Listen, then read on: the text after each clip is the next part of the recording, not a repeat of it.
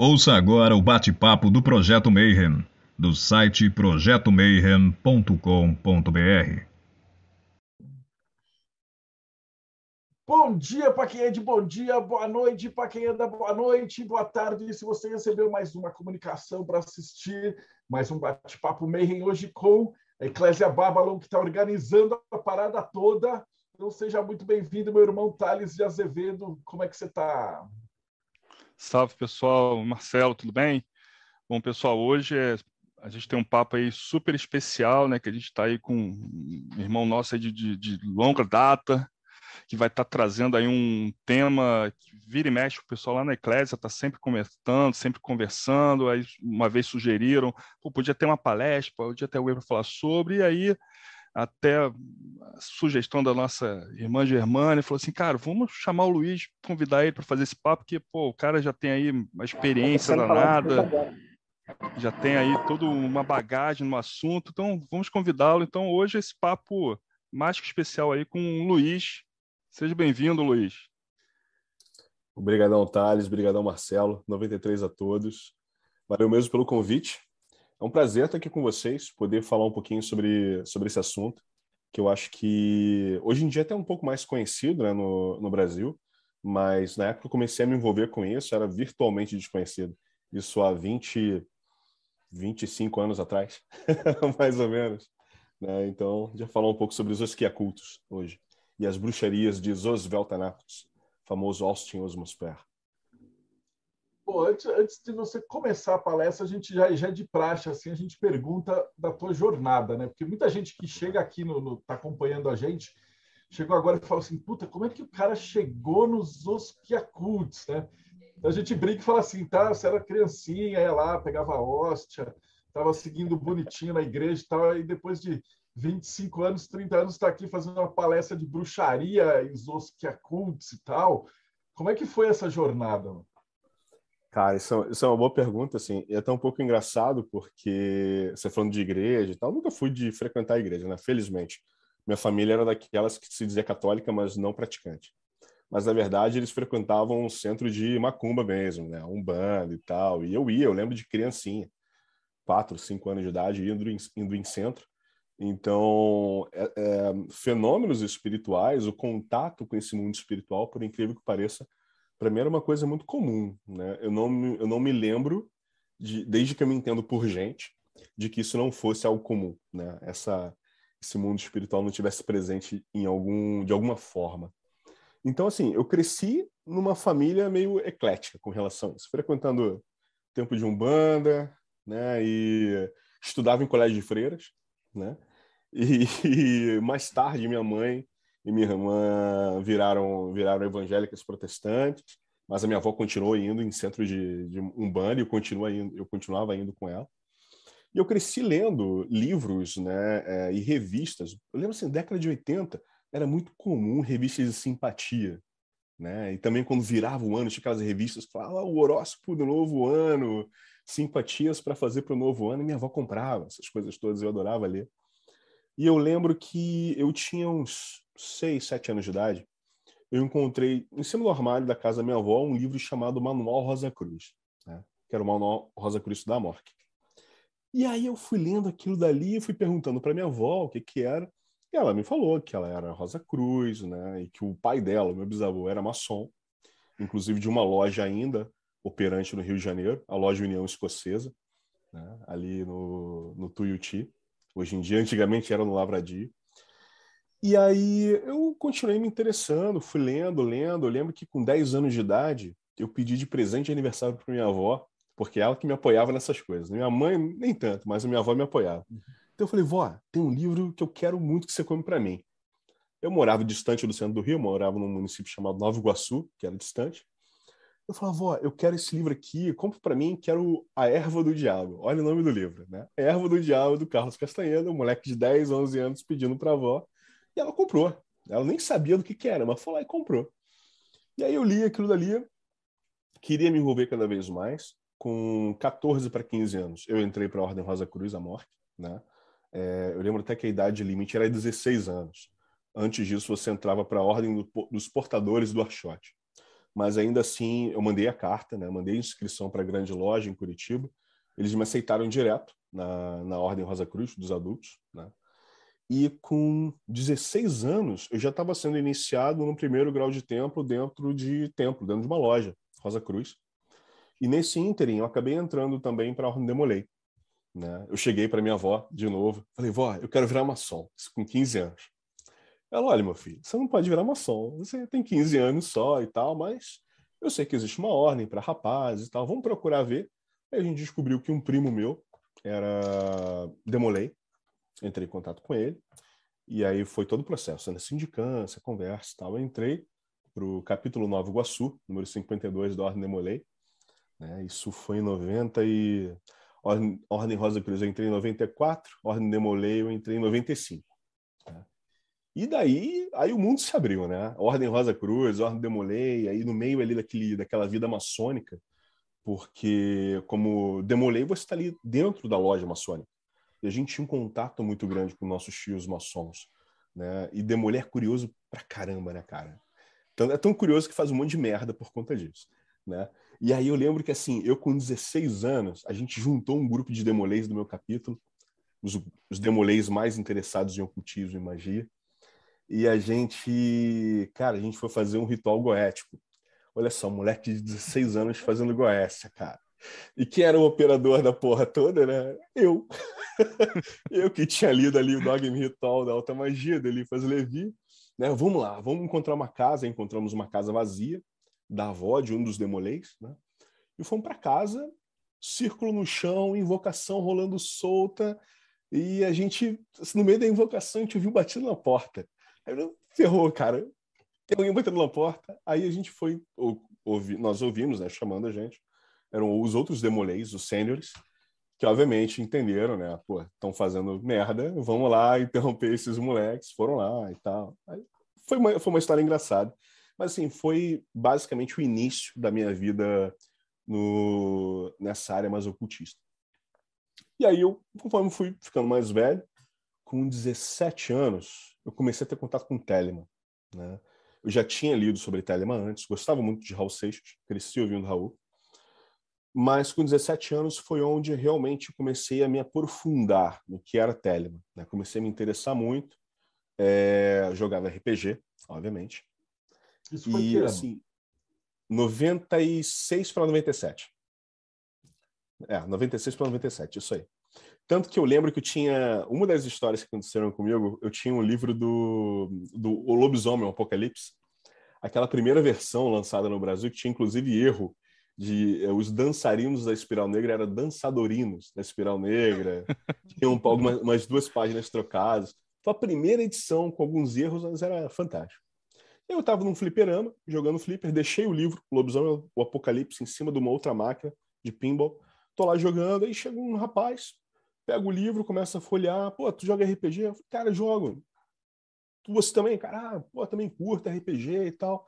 Ah, pô, mas eu também curto, além da RPG, eu também curto ocultismo, magia. Ele, cara, eu também. Tem um amigo meu também que curte muito isso.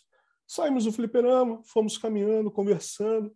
Ele perguntando que tipo de coisa que eu estudava. Eu falei, ah, ah, cara, eu já li várias coisas, Dogma Ritual da Alta Magia, essa coisa de elemental e tal, invocar, evocar e invocar elemental. Ele é, cara, tem um amigo meu que ele não faz isso, ele cria elemental. Porra, eu com meus 17 anos falei, como assim, cara, criar elemental? Né? Eu vinha daquela escola clássica, né? Lendo Papos, é, Pierre Piob, é, Francis Barrett, Eliphas Levi e tal. Para mim, elemental era água, terra, fogo e ar. Você evocava aqueles elementais e pronto. Aí o cara me vem com essa história, não, pô, alguém cria um elemental? Não, eu quero saber que merda é essa, né? Ele, beleza, eu vou te apresentar esse meu amigo. Me levou na casa desse, desse amigo dele, Vinícius, que se tornou grande amigo meu, Vinícius Ravex. E esse amigo dele, que se tornou meu amigo, era um grande colecionador das obras de Kenneth Grant. O cara era estudioso de Crowley, sacava muito de Telemann e tinha obras do, do Alcyon Mansper, né, o, o, criador dos Esquiacultos que ele ia, comprava na, numa livraria chamada Francisco Lassi, né, no centro do Rio de Janeiro. E assim, e foi o cara que me ensinou, assim, me deu os primeiros passos Zoskia Cultos, Magia do Caos, me ajudou a aprofundar em Telemann e também foi a primeira pessoa que me apresentou o sistema noquiano de magia. Então eu posso dizer que assim, através dele eu tive acesso a um mundo vastíssimo de conhecimento. E eu lembro que esse mundo vastíssimo cabia num disquete de 3 polegadas em um quarto. tudo arquivo TXT, né? A maioria das coisas, tudo em inglês. É, inclusive, uma das coisas que me ajudaram, me ajudou muito né, a, a, desenvolver o inglês, eu nunca fiz curso de inglês, foi tradução de texto de magia, cara. Porque se pegava a obra de Kenneth Grant, né, Alcinoso Mansper, os principais materiais de Telemann, você não tinha quase nada em português, né? Então era pegava texto, dicionário do lado e ia traduzindo, né?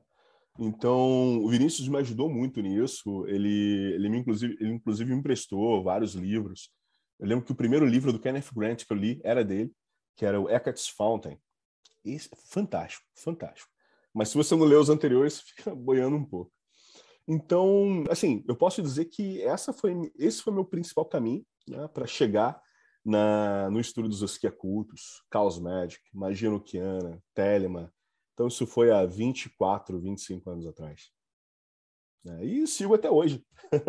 hoje em dia, acabo, acabei me ligando a várias ordens, várias tradições. Né? Me tornei livre iniciador martinista, virei maçom mais tarde. Né? Deixei de ser demolei e virei maçom. Né? Me tornei membro da, da Rua do Saturne. Hoje em dia sou membro da Abadia Het Hero, né? dentro, com um trabalho dentro da Santa Ordem, da no Argento. Né? Fui iniciado na Society OTO nos Estados Unidos, fui lá, recebi iniciação. Então, assim, um caminho que me levou para várias, várias vertentes aí do conhecimento.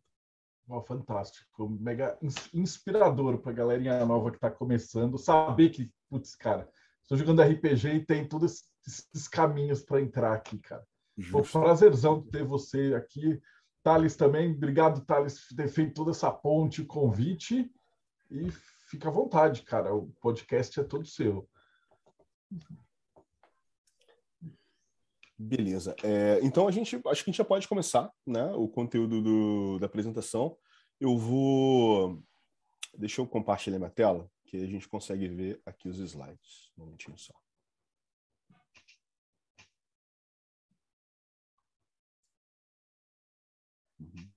Apresentação. Ok. Então, já falou sobre Zoskia, né? Já falei com vocês aí como é que eu cheguei a esse a esse conhecimento. Foi uma coisa muito, para mim foi muito interessante, porque como eu falei, como eu vinha de um conhecimento um pouco mais clássico, né, lendo Eliphas Levi, Papos, né, aquelas magos do Francis Barrett, e esse tipo de livro em que tudo é feito de uma maneira mais cerimonial, né? O mago para realizar qualquer tipo de trabalho mágico ele tem que ter a espada, tem que ter a baqueta, tem que ter o círculo, tem que ter o manto, tem que ter uma série de coisas. Quando eu me deparo com os Oskia, eu me deparei com uma, uma percepção muito mais livre do trabalho mágico, que eu não estava acostumado. Então foi uma quebra de paradigma para mim. E aí eu consegui entender depois como uh, o pessoal que desenvolve magia do caos, né, mais tarde, algumas décadas mais tarde, se utiliza do trabalho do Alfonso Mansper. Né? E a gente vai ver muito isso na, na obra do Peter James Carroll, uh, Ray Sharon, Paula Pagani e alguns outros autores. Mas falando do Zoskia, eu acho que uma das primeiras coisas que a gente tem que entender um pouco melhor é a história do seu criador, né? que Alcinoso Mansper nasce em 1886, né? filho de um policial e uma dona de casa. O que era interessante é que ele, ele não foi criado, assim, obviamente, ele vivia com seu pai e com sua mãe, mas ambos nunca estiveram muito presentes na criação dele. Então, havia uma figura muito importante que influenciou ele, que foi a Miss Patterson, que era uma babá, uma governanta, que criou, que conviveu com ele durante vários anos, e era justamente essa mulher que iniciou ele nos primeiros, nas, nas primeiras experiências com um lado, não vou dizer não tão normal, mas com um lado mais diferente da realidade. Né? Ela conseguia realizar algumas, algumas façanhas que para ele era uma coisa muito diferente. Né? Ela, ela recebia pessoas em casa para ler o futuro dessas pessoas, né? Ler nas cartas, ler, olhar na, na, no copo com água e tal. E ela, quando ela não conseguia verbalizar o que ela queria explicar para a pessoa, ela conseguia projetar imagens num canto escuro da sala. Né? E isso era uma coisa assim fantástica para ele, né? Como é que isso é possível? E ela não, ela nunca chegou e parou e ensinou diretamente para ele, ó, é, essa é a técnica, é assim que se trabalha. Vivendo, vivenciando essas experiências com ela, ele foi tentando perceber como isso funcionava, e ele era um cara, ele era um artista, né? Desde criança ele era um artista. E ele ia tentando pescar dentro de si, uh, trabalhando com os conteúdos do, da mente dele, da criatividade dele, e ele ia tentando dar forma a esses conteúdos internos dele. A maneira que ele encontra, obviamente, é através das obras de arte, através dos desenhos. Né? Ele, já, ele já inicia sua formação como desenhista com 12 anos de idade, porque ele já tinha esse dom, já previamente reconhecido pelos seus pais. Tanto que com 16 anos, ele foi para o Royal College of Art, em South Kensington, com uma bolsa. Assim, era um colégio conceituadíssimo na área artística, uh, no Reino Unido, na, na, Inglaterra, e ele consegue essa bolsa porque reconhecem essa, essa capacidade dele né, de, de, de, de desenhar, uma pessoa com dom realmente. Não era uma pessoa que precisava desenvolver com muito esforço, né? Ela já tinha, ele já tinha isso com ele.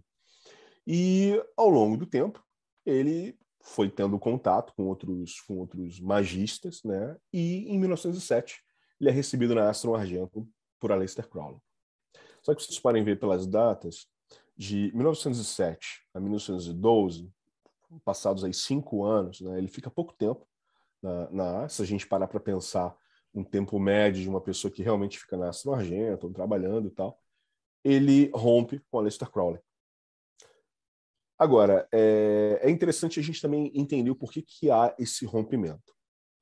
Se a gente parar para estudar posteriormente o sistema mágico criado pelo Alcion Mosper, né, que é os Esquiacultos, a gente vê que é um trabalho extremamente livre.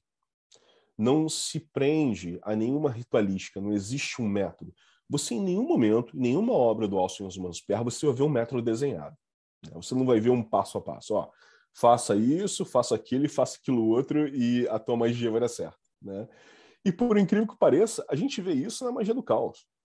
Né? Você ah, a magia do caos é um meta-paradigma mágico e tal, é livre, você pode fazer o que você quiser. Tá, você pode fazer o que você quiser, mas seguindo certos parâmetros. Né? Então, mesmo na magia do caos, você tem aquela sequência, né? Você faz um banimento, você prepara um círculo, você faz invocação, ou você faz isso, ou faz assado, faz um outro banimento e tal. Existe uma estrutura de um trabalho mágico, mesmo na magia do caos. enquanto que nos Oscacultos não existe isso. Alcimus Mansper, ele não desenvolve isso. Ele desenvolve o seu sistema para um trabalho individual. O trabalho é dele. Né? E, posteriormente, Kenneth Grant, em contato com Alcimus Mansper, vai tentar codificar isso, né? vai tentar explicar o, o sistema mágico do Alcimus Mansper em algumas obras, em que ele tenta não vou delimitar, não vou dizer delimitar, mas pelo menos criar algum, algumas, algumas arestas ali para tentar é, falar, não, olha só, o sistema é assim, tá? E tem dois livros que são muito interessantes para se ler, é, na verdade, três livros que eu indicaria aqui já para vocês, para entender um pouco a vida e a obra dele, que é esse daqui, o Alcyon Osman's Pair, do Phil Baker, aqui embaixo, Phil Baker. Esse livro é muito bom para quem quer ter uma, uma noção biográfica da vida do, do Spare. Né? Esse biógrafo dele trabalha muito bem. Tá? Tem um outro que é do Kenneth Grant, que é o. Apesar dele falar também do trabalho do Austin Osman Spare no Magic Revival, ele fala que também no Cults of the Shadow, eu acho, inclusive, que é o que ele mais aprofunda no trabalho do, do Austin Osman Spare. Esse livro aqui também é excelente. E o último, esse, essa daqui eu acho que é obra-prima do Kenneth Grant com relação ao trabalho do Spare, que é o Zeus Speaks. O encontro com Alcion Spare. Tá? Também do, Ken, do Kenneth e da Steph Grant. Esse livro aqui é fantástico.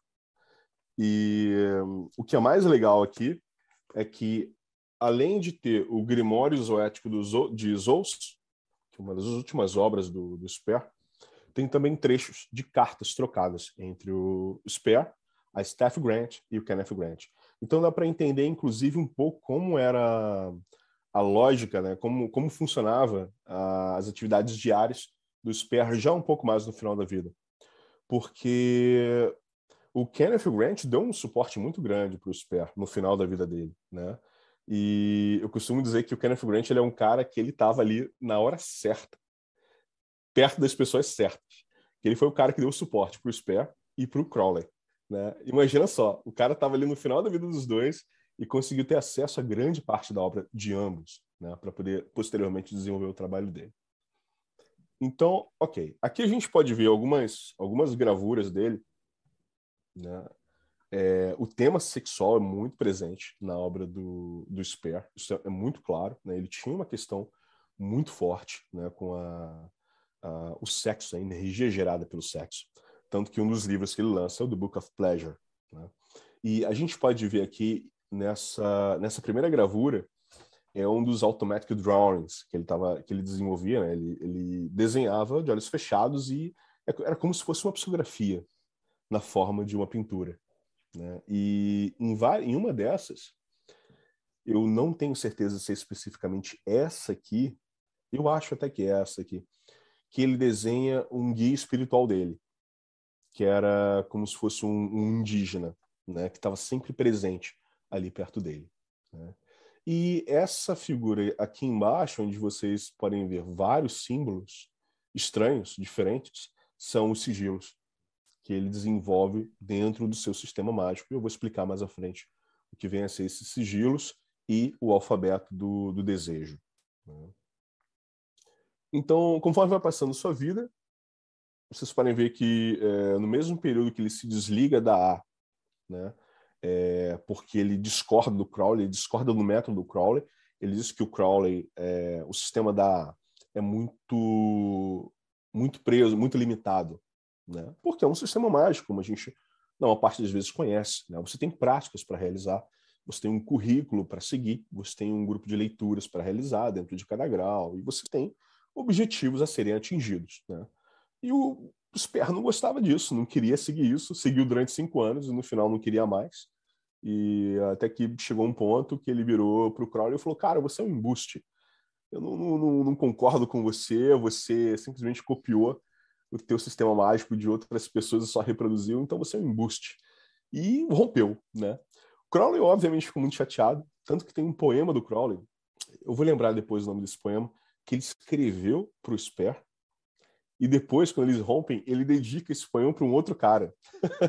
de tanta raiva que ele ficou, de tanta chateação que ele ficou com, com o Sper, né?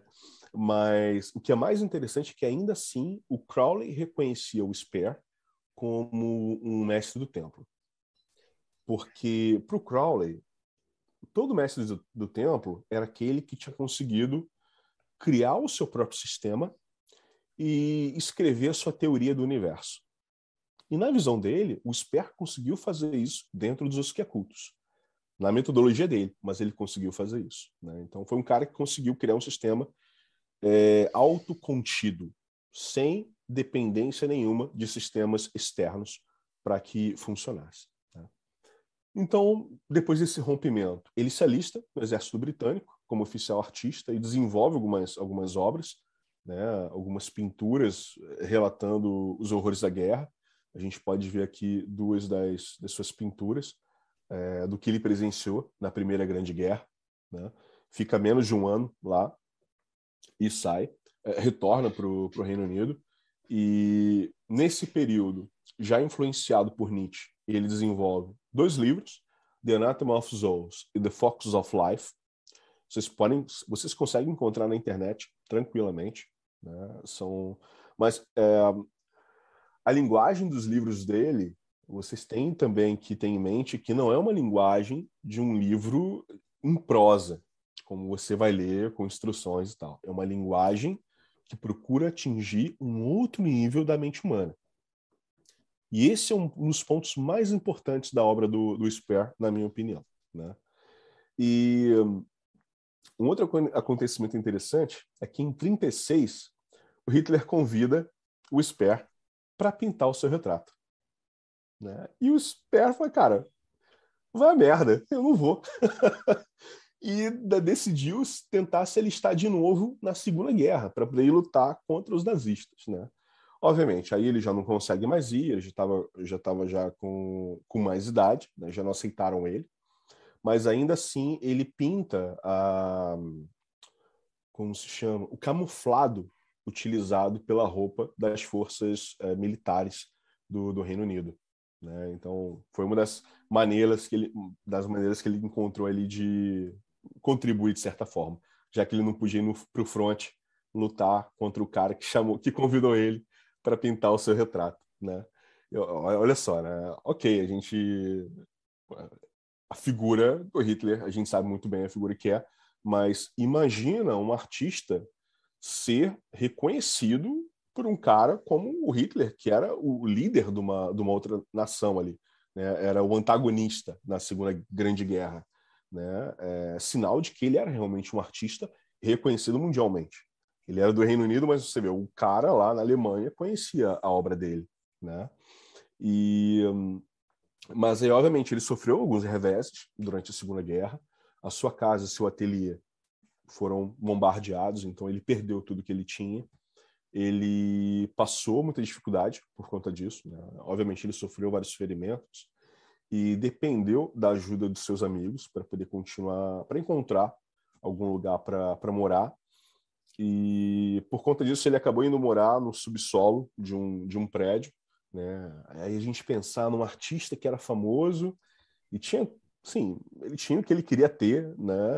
Vivia uma vida razoavelmente confortável por conta da fama, ele conseguia vender os seus quadros porque era famoso, eram obras bonitas e mas por conta da guerra perde tudo e vai morar no subsolo do, do prédio. E assim, o que o que é razoavelmente triste se a gente parar para pensar no no talento que ele tinha, né? Assim, ele nunca mais conseguiu se reerguer como ele tinha, uh, comparando com o que ele tinha antes, né? Mas ainda assim, ele vai levando a vida dele. Né? Deixa eu passar aqui para o próximo slide. Opa. Então, a gente tem aqui uma, uma lista das suas principais obras. Né? Em 1905, ele escreve O Earth Inferno. Então, a gente vê que ele não estava ainda é, ligado ao Crowley, mas ele já tinha o seu próprio. Ele já estava começando a, a desenvolver o seu próprio sistema mágico. Né? Já tinha algum germe ali na cabeça, fermentando, né? É, trazendo as ideias. Em 1907, ele lança The Book of Satires, né, o livro de sátiros. Em 1913, quando ele já estava realmente trabalhando mais magicamente, vamos dizer assim, ele lança The Book of Pleasure, que é um, eu acho que é a sua obra mais famosa, né? Se, vocês têm aí o frontispício da, do livro aí nessa nessa imagem. E essa imagem desse frontispício, ela é muito muito significativa, porque ela representa uma ideia chamada a postura da morte, que é um tema muito importante na obra do Sper. Eu vou falar um pouco mais sobre a postura da morte um pouco uh, mais adiante, mas vocês podem ver que nesse frontispício que tem várias figurinhas ali, tem, tem inclusive a figura da cabeça de um, de um índio, e o Sper ele está tampando a sua boca, a narina, né? E ele só não tampa o olho, mas ele está tampando isso aqui enquanto escreve alguma coisa. E isso tem muito a ver com o processo da postura da morte, que eu vou falar mais adiante. Mas grave na mente de vocês essa figura com esse essa postura específica. Então, como eu falei, ele foi morar no subsolo, né, no porão de um prédio, volta a pintar, né? É, aí ele já está com uma idade um pouco mais avançada, já está com seus 50 e poucos anos, por aí. E o que ele começa a fazer, que é interessante? Ele começa a utilizar o seu sistema mágico para vender quadro. Não, pô, não tenho mais meu ateliê. Não, não, tenho, não sou mais tão famoso assim, até porque o país está imerso no caos. Né? Como é que eu vou conseguir vender minhas obras? Né? Então, vamos botar magia para funcionar. E essa era uma das grandes discussões que o Speer tinha com o Crowley. Porque o Crowley ele colocava da seguinte forma: você só pode utilizar a tua magia, o teu trabalho mágico para a grande obra. Tudo que for fora disso é magia negra. Você não pode usar para outra coisa. Aí o Speer falava: não, cara, eu posso usar para outra coisa sim. Aí o Crowley falava: não, cara, você não pode usar a magia para conseguir dinheiro e mulher. Ele, não, eu posso e eu vou. e era o que ele fazia. Tanto que o trabalho mágico, quando eu falo que assim, é, a questão da energia sexual para ele era muito importante, tanto que ele utilizava o trabalho do, com sigilos para conseguir mulher, para encontrar mulher para poder transar. E aí ele conseguia mulher, transava com cinco, seis, dez mulheres mesma, uma mesma noite. E aquilo dava, levava ele a um, a um êxtase que era o que trazia, era o que dava energia a ele para pintar, para desenvolver suas obras e para reforçar mais ainda o trabalho mágico dele. Então, assim, ele usava o sistema mágico para conseguir combustível, né, na visão dele, para conseguir desenvolver o seu trabalho mágico mais ainda e para poder pintar os seus quadros e mais tarde para vender os seus quadros também. Né? O que, que ele fazia? Ele pintava as obras, ia para o pub, ia para um pub beber e fazer uma mostra lá das suas obras, dos seus quadros, e fazia os sigilos para vender, e vendia. Vendia tudo, ia para o pub com 10 obras, né? e vendia tudo, cara. Era como ele conseguia dinheiro para poder sobreviver. Né? Então, assim, ele era prova viva de que o sistema mágico dele funcionava. Né? Ele não, ele não dependia de, dependia de mais nada, ele só dependia do talento dele para pintar os quadros e do sistema mágico para vender os quadros. então era um cara assim muito autossuficiente nesse aspecto, né? Ele não tinha, ele não precisava fazer ritual, nada disso. Ele chegava, fazia os sigilos dele, ponto, funcionava. Ele provava que funcionava, né? Aqui a gente consegue ver mais algumas outras, algumas outras fotos, já com uma idade um pouco mais avançada, com seu gatinho. e aí chega o ponto onde ele tem contato com Kenneth Grant, né? com Kenneth e a Steph Grant. Né? É, marido e mulher, e eles se tornam muito amigos. Se eu não me engano, ele primeiro conhece a Steph Grant, depois conhece o Kenneth Grant, eles se tornam muito amigos, começam a trocar correspondência. Ele, inclusive, incumbe o Kenneth Grant de datilografar as obras dele. Que ele escreve para os próximos livros era o Kenneth Grant que ia lá e decodificava e datilografava e tal, e preparava a obra dele. Foi onde, justamente, esses, essas duas pessoas ajudam ele a, a desenvolver o Logomaquia, Logomaquia of Souls e The Sweat Grimoire of Souls também. Né? Esse The Sweat Grimoire, inclusive, faz parte desse livro Zeus Speaks, como eu falei antes. Né? E é nesse livro, inclusive, que a gente consegue perceber um pouco mais da influência tanto do Freud quanto do Jung e do Gerald Gardner. Né? Eram contemporâneos, eram pessoas ali de poucas décadas antes uh, do Speer, né? se a gente parar para pensar ali em 1950, por aí. Então, ele, ele era um cara que ele lia, né? ele estava ali buscando mais informações para entender um pouco mais da mente humana, porque era com isso que ele trabalhava. O trabalho mágico dele não se limitava ao trabalho de, de trabalho gráfico. Ele queria entender o que, que tinha ali por trás da mente das pessoas, como funcionava. Como é que funciona é, aquilo que a gente tem dentro da gente que Jung chamava de sombra? Como a gente manipula isso? Como é que a gente pode se aproveitar disso? Né? Como é, isso dá nascimento às, às qualidades e às dificuldades que nós temos dentro de nós? Né? Então, o Speer, ele se, se apoiando no conhecimento desses outros pesquisadores, né? desenvolve sua obra já no, no finalzinho da vida, né, e escreve esses dois livros aí que são muito interessantes. Né? Eu indico a todos que queiram entender um pouco melhor a obra do Esper, que, na minha opinião, se torna um pouco mais clara quando a gente, quando ele já está no final da vida. Leia o Desolate Grimoire of Zones. Tá? Em 1956, infelizmente, ele falece né, e deixa suas últimas obras aí para o Kenneth Grant e para o Frank Latchford. O, o Kenneth Grant, como eu falei, é um cara sortudo, porque ele estava ali no final da vida do cara e pô, recebeu de herança de um dos maiores artistas de, do, do, século passado essa, essas obras, né? E posteriormente, né, obviamente, a sua influência na, no, no, trabalho do Kenneth Grant, a gente vai ficar, assim, a gente vai ficar, a gente vai conseguir perceber bastante nas suas três trilogias, né, que ele tem. Mas principalmente nesse livro que eu mostrei para vocês, que foi o um, Cults of the Shadow, que é a terceira obra dele. Né? A primeira, Magical Revival, o segundo, Aleister Crowley The Hidden God, e o terceiro, esse Cults of the Shadow. É a primeira trilogia. Ele aborda bastante a obra do, do Alcione Mansper, e depois vai entrar também com uma grande influência no trabalho da loja Noises, que era o seu ramo da, da OTO. Né? Porque se a gente parar para pensar, e se a gente parar para estudar um pouquinho a obra do, Sper, do Kenneth Grant e entender os tipos de trabalho que ele realizava dentro da loja no ISIS, a gente vai ver que é um trabalho de mergulho no inconsciente humano e em todas as outras zonas estranhas, digamos assim, que tocam aquele inconsciente, né? Por exemplo, o Kenneth Grant fala da zona malva, né, em uma das suas obras. E ali ele começa a ter contato com várias entidades que, sem esse conhecimento prévio, sem esse trabalho mágico, ele não teria tido acesso.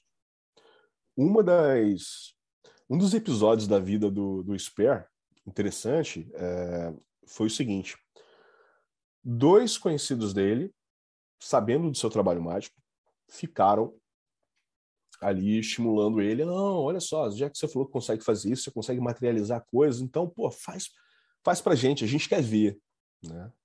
E o cara falou, tá bom, vocês têm certeza que vocês querem ver? Sim, a gente quer ver, faz aí, eu quero ver se funciona, beleza. O Sper pegou, desenhou o sigilo, começou o trabalho mágico e começou a materializar. Né? Da mesma forma que a Miss Patterson fazia no canto escuro da sala, que era materializar uma imagem mental que ela tinha do futuro da pessoa que ela estava lendo ali a sorte, o Sper fez com uma entidade de uma dessas zonas, que eu não sei o nome, né, mas é o mesmo tipo de trabalho que o Kenneth Grant vem a desenvolver depois. Né? Começou, pelo, uh, in, uh, começou pela materialização dos olhos, essa materialização, né? e começou depois a, a, materializar o formato e tal, mas ele teve que interromper, porque os dois caras ficaram tão aterrorizados que ele não, ele, assim, ele não pôde eh, continuar com, com o processo. Um desses caras, inclusive, foi internado num, num hospital psiquiátrico, tempos mais tarde, né? Uh, o outro eu não, não lembro bem o que aconteceu com ele, mas assim também não foi um final muito positivo, né? Muito feliz, né? Mas é, é o que acontece quando você tem acesso a conteúdos de camadas muito profundas do, do, do, inconsciente dessas outras zonas que a gente não tem noção, né? É, sem ter uma preparação prévia, né? O Spear, ele era um cara, ele era magista, ele praticava aquilo dali, ele sabia como acessar. Mas eram dois ali, dois curiosos querendo ver. Ele falou: beleza, vocês querem? Tá aí, toma aí. Né? E os caras quiseram pagar para ver. Tanto que a gente vê até hoje em dia acontecer muito isso, né? com pretensos magistas curiosos que querem ter acesso a, a, a níveis ainda que não, não, não se tem é, preparação, digamos assim. Né? Mas é bem interessante para a gente ter uma noção do nível de profundidade do trabalho do cara. Porque muita gente acha que, ah, não, os que é cultos, sigilo, é só para materializar o que você quer, ganhar dinheiro e tal, realizar meus desejos. Não, o trabalho do Sperry é um trabalho muito mais profundo, de acessos a conteúdos de camadas inconscientes, né?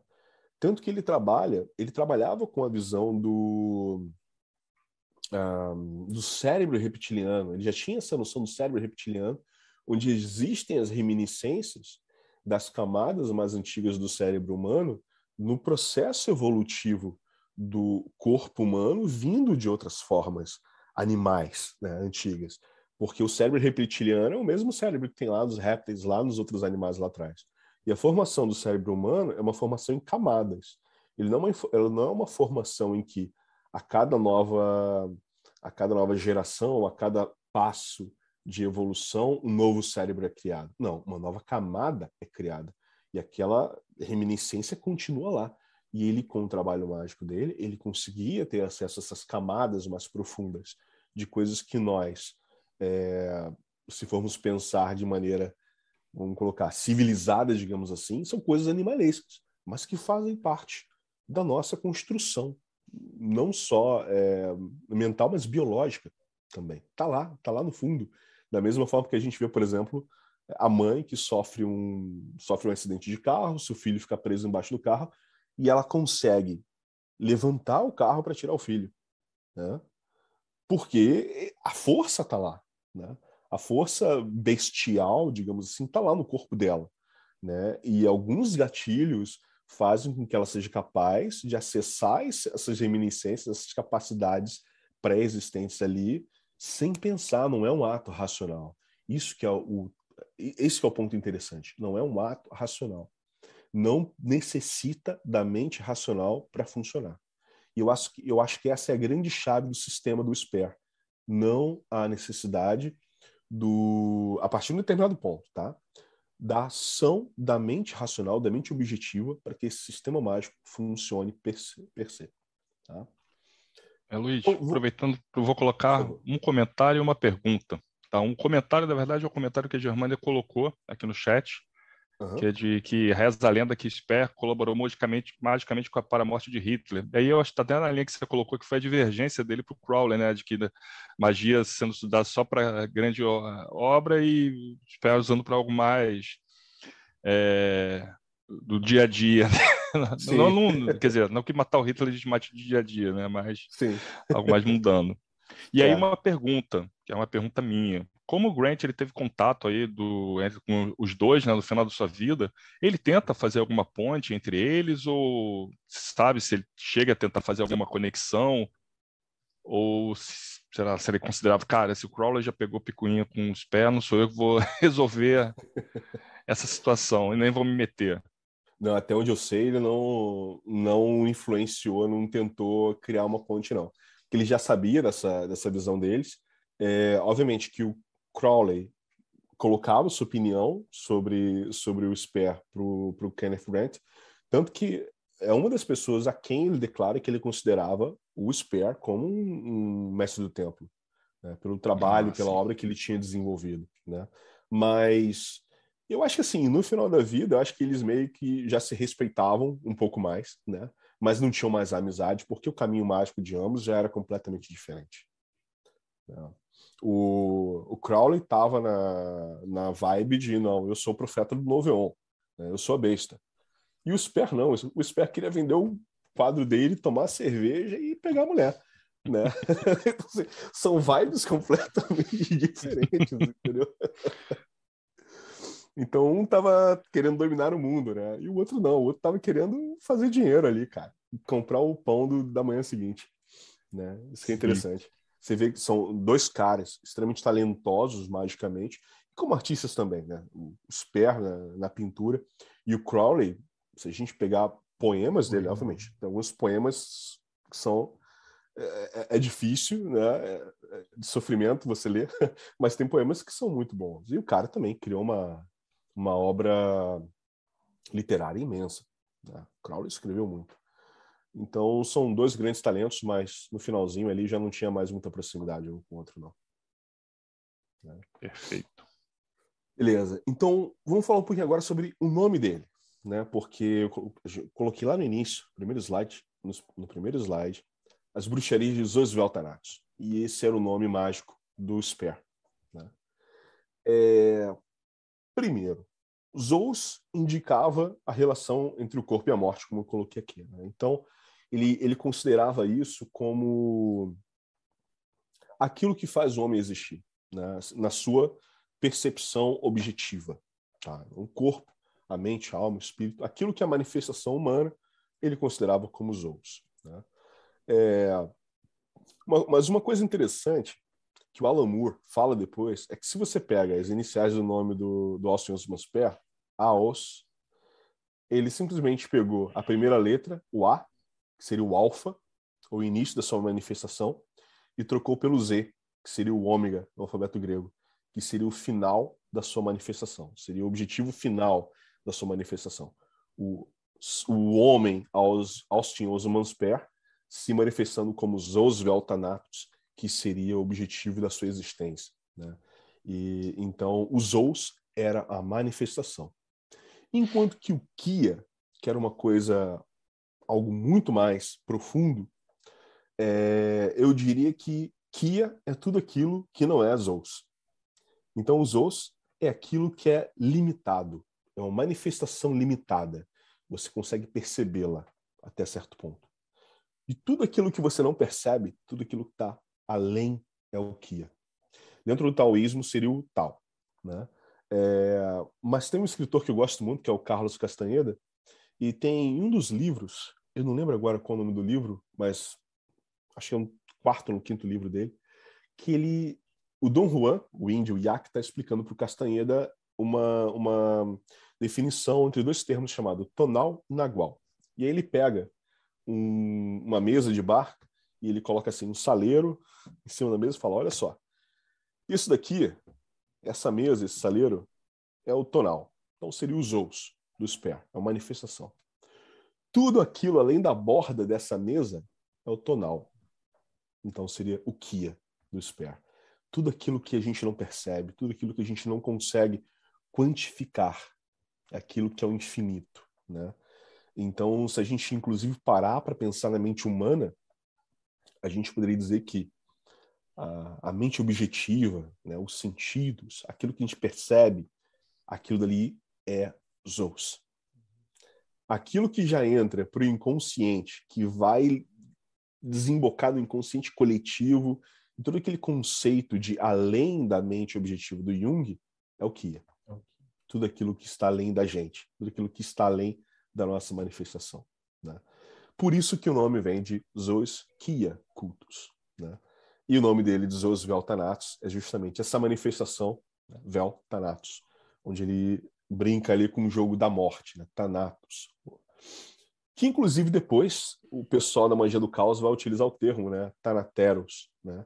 Thanatos mais Eros, né? O amor e a morte. É, existe um, um, um vínculo, uma analogia muito grande, muito forte entre o sexo e a morte. Por isso o nome Thanateros, né, da, nome da IoT, né, Illuminates of Thanateros.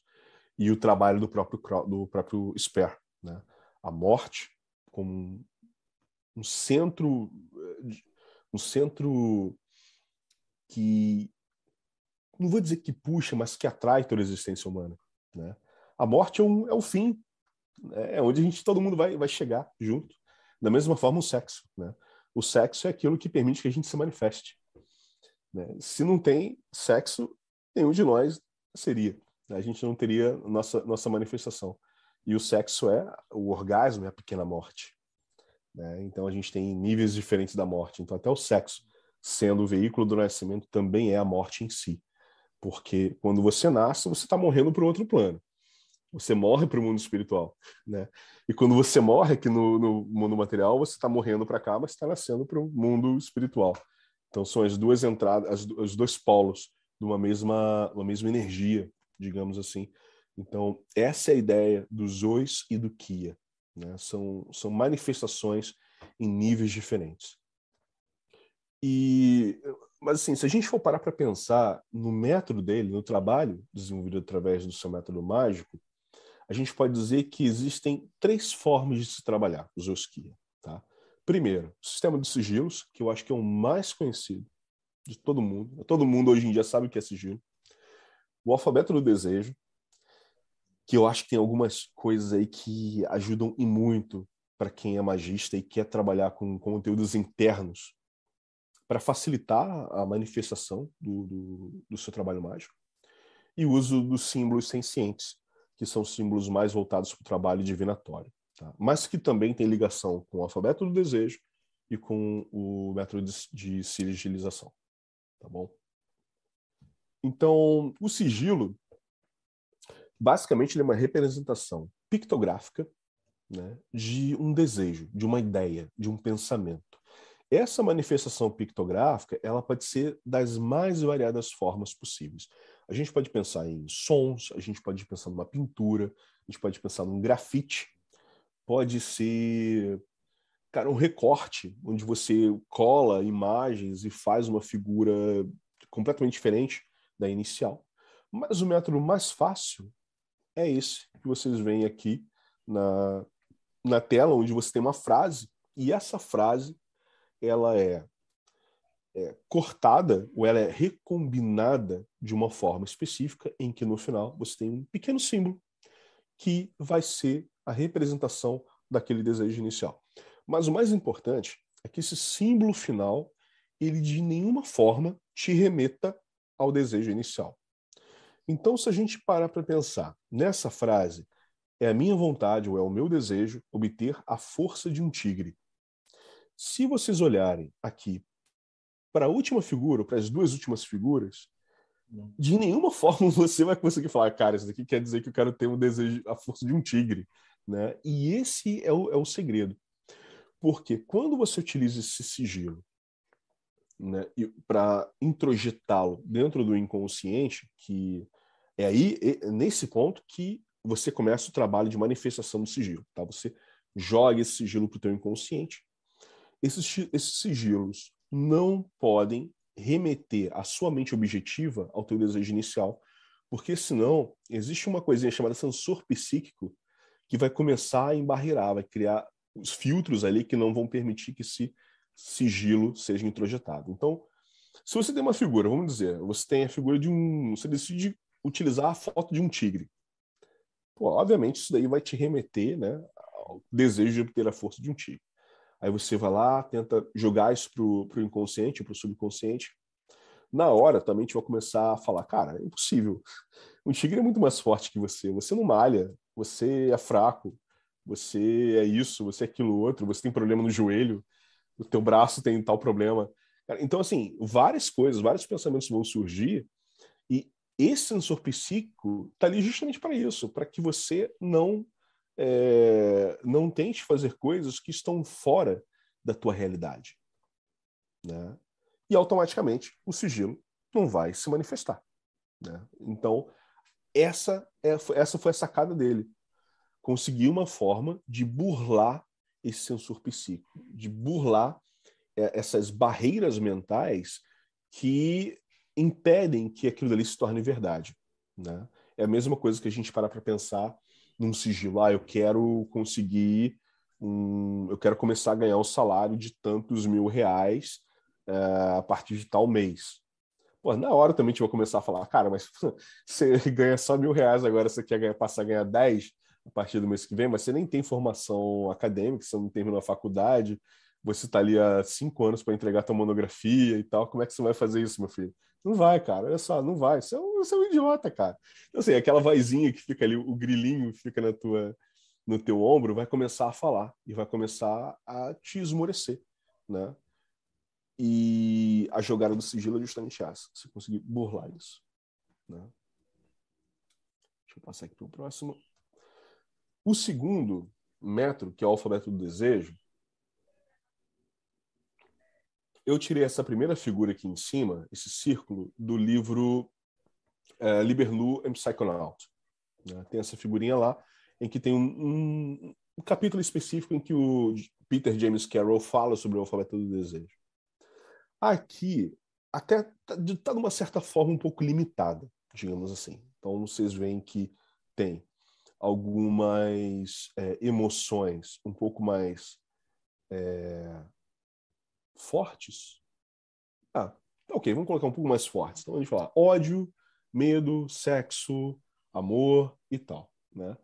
E abaixo dessas grandes emoções, digamos assim, existem as nuances, né? Então você tem aqui é, Tá, até para mim tá pequeno para ver.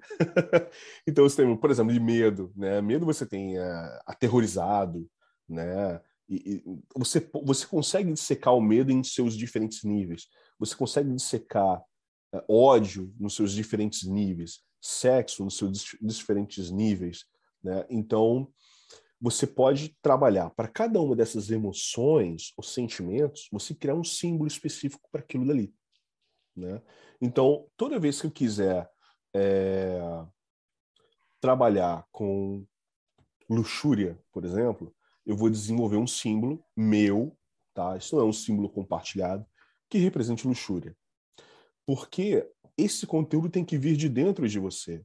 E esse sigilo que representa aquela sensação, aquele sentimento, é muito pessoal. Então, o alfabeto do desejo não é o alfabeto que você, ah, não, eu posso fazer e posso compartilhar. Não, é o seu. Né? Então, o alfabeto do desejo é um trabalho extremamente pessoal, em que você pode dissecar o teu mundo interno, tá? Com as suas diferentes emoções, os seus antagonismos, que isso é um ponto importante, trabalhar com os antagonismos. Se você tem alegria, você tem automaticamente você tem que pensar na tristeza, né? Se você tem é, ânimo, você tem que pensar em desânimo. Se você tem ódio, você tem que pensar em amor e por aí vai, né? E trabalhar para criar o teu próprio alfabeto. Mas de que forma que esse alfabeto pode ser utilizado? Por exemplo, quando eu falei aqui nos sigilos, vocês podem ver que é, tem algumas palavras-chave, né? This is my wish. Esse é o meu desejo, essa é a minha vontade. Então, eu posso muito bem desenvolver um sigilo específico para desejo. Então, ao invés de eu escrever uma frase inteira, cortar as letrinhas e começar a desenhar um sigilo do, do zero, eu já posso combinar sigilos previamente criados do meu alfabeto de desejo. Porque eu posso ter um sigilo para desejo, eu posso ter um sigilo para obter, ou eu quero, né, eu quero conquistar, posso ter outro sigilo para força, né, força física, força mental, seja lá o que for. Então, quando você já trabalha com esses conteúdos que já existem no teu inconsciente, basta você recombiná-los, criar um, sigilo, um outro sigilo a partir do teu alfabeto de desejo, você tem um sigilo muito mais potente, que fala especificamente com o teu inconsciente. Você não está trabalhando com letras do alfabeto latino que estão sendo recombinadas. Você está você tá trabalhando com letras que vieram do teu inconsciente, que representam coisas que realmente é, tocam dentro de você. Né? Então, a gente poderia dizer que o alfabeto do desejo é o trabalho dos sigilos num nível acima. Né? Você está representando sentimentos e sensações suas em forma pictográfica para trabalhar com sigilos. Né? É, aqui, essa imagem aqui embaixo é uma representação de símbolos que o Sper utilizava como parte do seu alfabeto dos desejos. Então, já no final, o que, que ele fazia? Ele não, ele não escrevia uma frase, né? como todo mundo hoje em dia trabalha com sigilos. Escreve uma frase, corta as letras repetidas, recombina e faz um sigilo. Não, ele pegava, ah, a minha vontade é essa, ele já sabia quais eram os símbolos do seu alfabeto do desejo que representavam o que ele, ia, o que ele queria, recombinava, tinha um símbolo final, acabou, puf, funcionava. Ele não precisava de muito trabalho, né? Tem uma tem uma outra situação que aconteceu com ele que foi bem engraçada também, interessante. Ele estava num pub né? E aí chegou um conhecido dele, falou: "Ah, pô, eu trouxe meu amigo, eu falei desse, eu falei de você para esse meu amigo, das suas obras e tal, do teu trabalho, inclusive do seu trabalho mágico". E ele queria conhecer um pouco mais, queria conversar com você.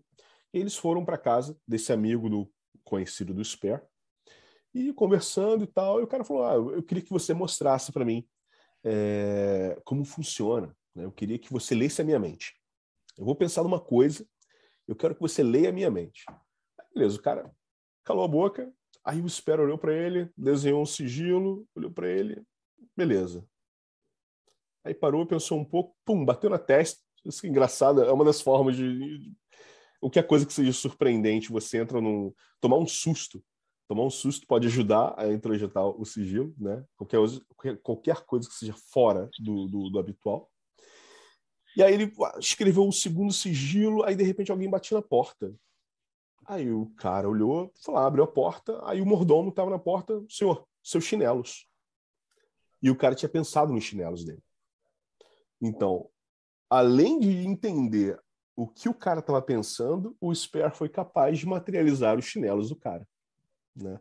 Obviamente, quando a gente fala de materialização, né? Ah, não, o chinelo aparece do nada. Não.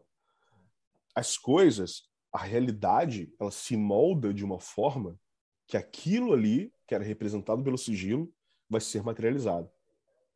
Por isso eu gosto muito da, da definição do Crowley, né? Da, o que é magia, né? A arte é a ciência de realizar mudanças de acordo com sua vontade.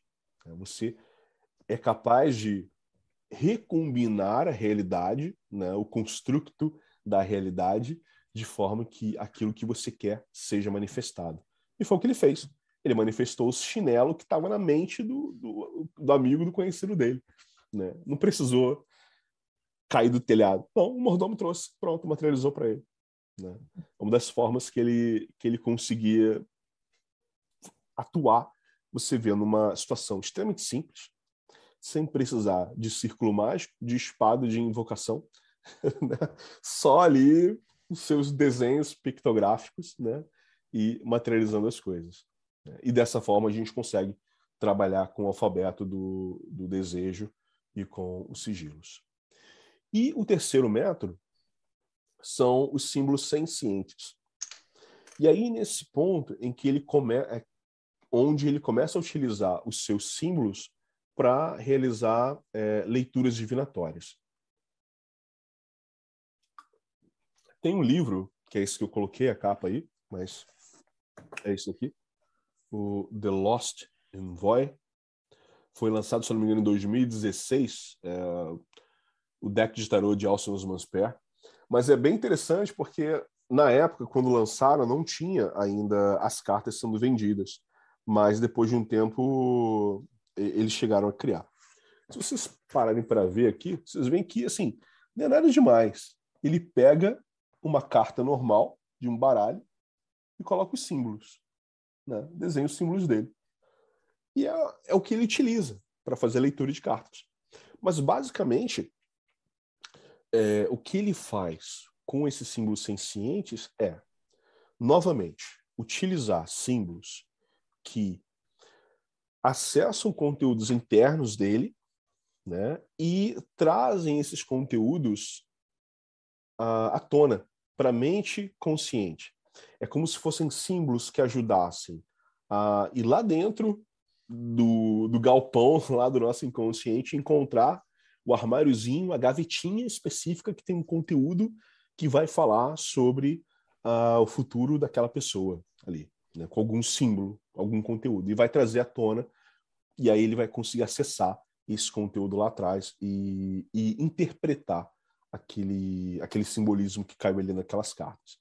Esse eu acho que é um dos trabalhos um pouco mais um pouco mais complexos e avançados do trabalho do Sper, porque aqui a gente está trabalhando da maneira oposta. Quando a gente fala dos sigilos, a gente está falando de introjetar conteúdos na mente inconsciente para que eles sejam materializados.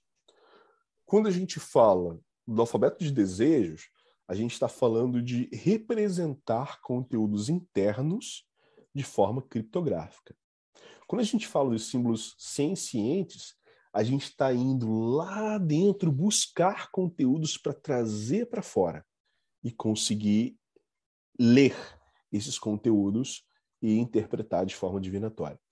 Se a gente parar para pensar, a leitura normal de um, de um baralho cigano ou de um tarô tem muito a ver com isso, né? Você trabalha com combinações simbólicas, né, que tem uma representação arquetípica e vai te ajudar a acessar esses conteúdos na tua, no, teu inconsciente, junto com o teu conhecimento da mente objetiva da representação daqueles símbolos, daquelas cores na carta, né, do, do simbolismo do, do, dos planetas, né, das letras hebraicas, um tarô de Tote, por exemplo, né, que tem toda uma combinação que vai te ajudar a acessar esses conteúdos. O que o Spare faz é, ao invés de fazer como vários outros autores antes fizeram, como Edward Waite, Crowley, né, e vários outros, que desenhavam o tarô, redesenhava cada carta dentro da sua concepção do universo tal, o que, que ele fez? Cara, eu posso pegar qualquer tarô qualquer carta, qualquer baralho, e colocamos símbolos ali, porque o que todos eles fizeram foi trabalhar com símbolos deles, que falam com o inconsciente deles. Se meus símbolos que falam com o meu inconsciente são desenhos mais simples, dane-se. É isso que funciona para mim, né? Então, eu, eu, lembro que antes de eu ler esse livro dele, The Lost Envoy, é, eu ficava pensando nisso, né? Porra, será que quando chegar em algum grau no trabalho mágico, eu vou ter que desenvolver um tarô do zero, cara? Eu desenho, desenho merda nenhuma, eu sou terrível em desenho. Eu tô ferrado de que tiver que fazer isso, se tiver que fazer isso, né? E aí, depois que eu li esse livro, eu falei, cara, mas é tão mais simples, né? A gente fica se atendo a uma forma específica feita por outras pessoas, quanto que, na verdade, o conteúdo que a gente tem que acessar está dentro da gente. E não precisa respeitar a, a, mesma forma limitante que um outro faz. Eu posso descobrir a minha forma de trabalhar com isso. E foi o que o, o Spare fez. Né? Ele conseguiu, dentro do seu talento, da sua genialidade, trabalhar com esses conteúdos internos de forma muito mais simples e, em certo nível, vamos dizer, muito mais poderosa do que alguns outros magistas que vieram antes. Né? E é um sistema completo em si. Né? Dentro daquilo que se propõe, é completo em si. Né? Mas existem outros conceitos que são mais, mais interessantes também. Né? E também a gente vai encontrar em outros locais, outras, outras filosofias, né? outras linhas de pensamentos, que uma delas é a nova sexualidade. Né? E essa, esse conceito dele está muito presente no The Book of Pleasure, uma das principais obras dele. Né?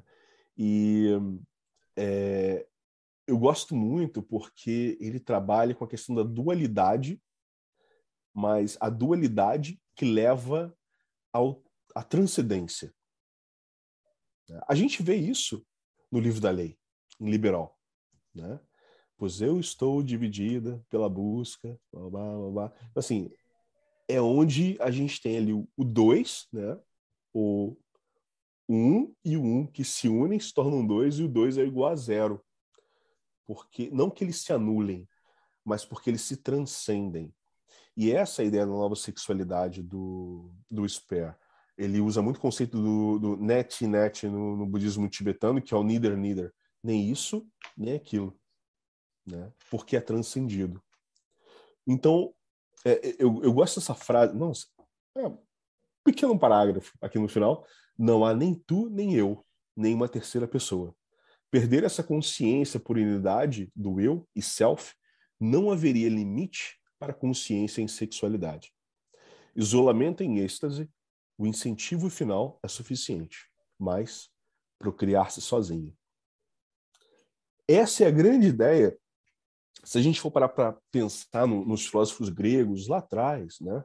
É, não, eu não lembro agora se foi Platão, eu acho que foi Platão, que fala que o, o homem primordial ele continha em si os dois sexos. Ele era um hermafrodita. E depois ele foi dividido.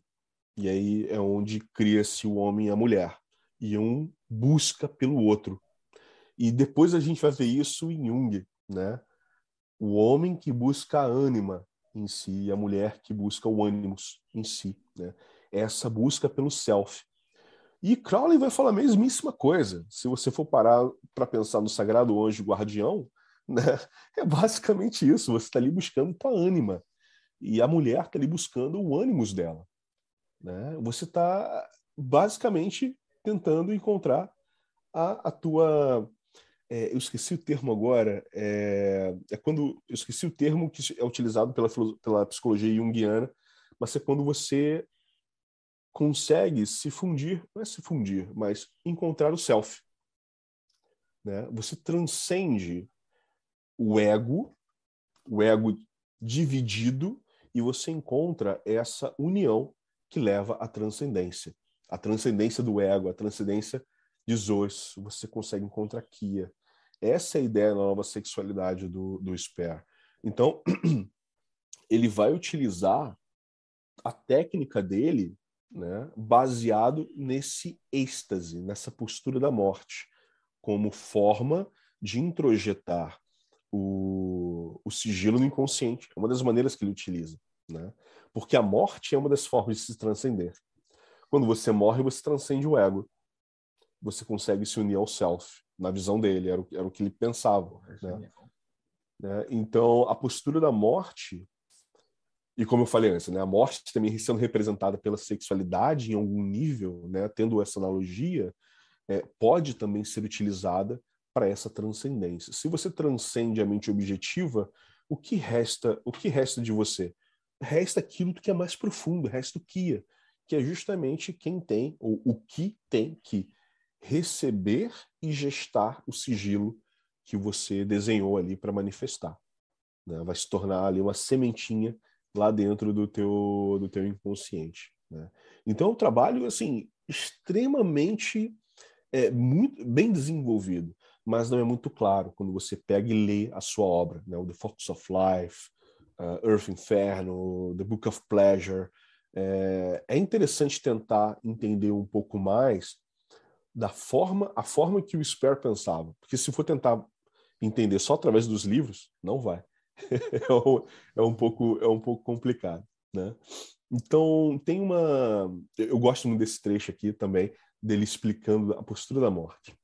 Esta é a chave para a postura da morte. Na verdade, uma impostura, uma simulação de morte com o objetivo de permitir que o sonho reprimido emerja e se corporifique, se transforma em realidade. Né?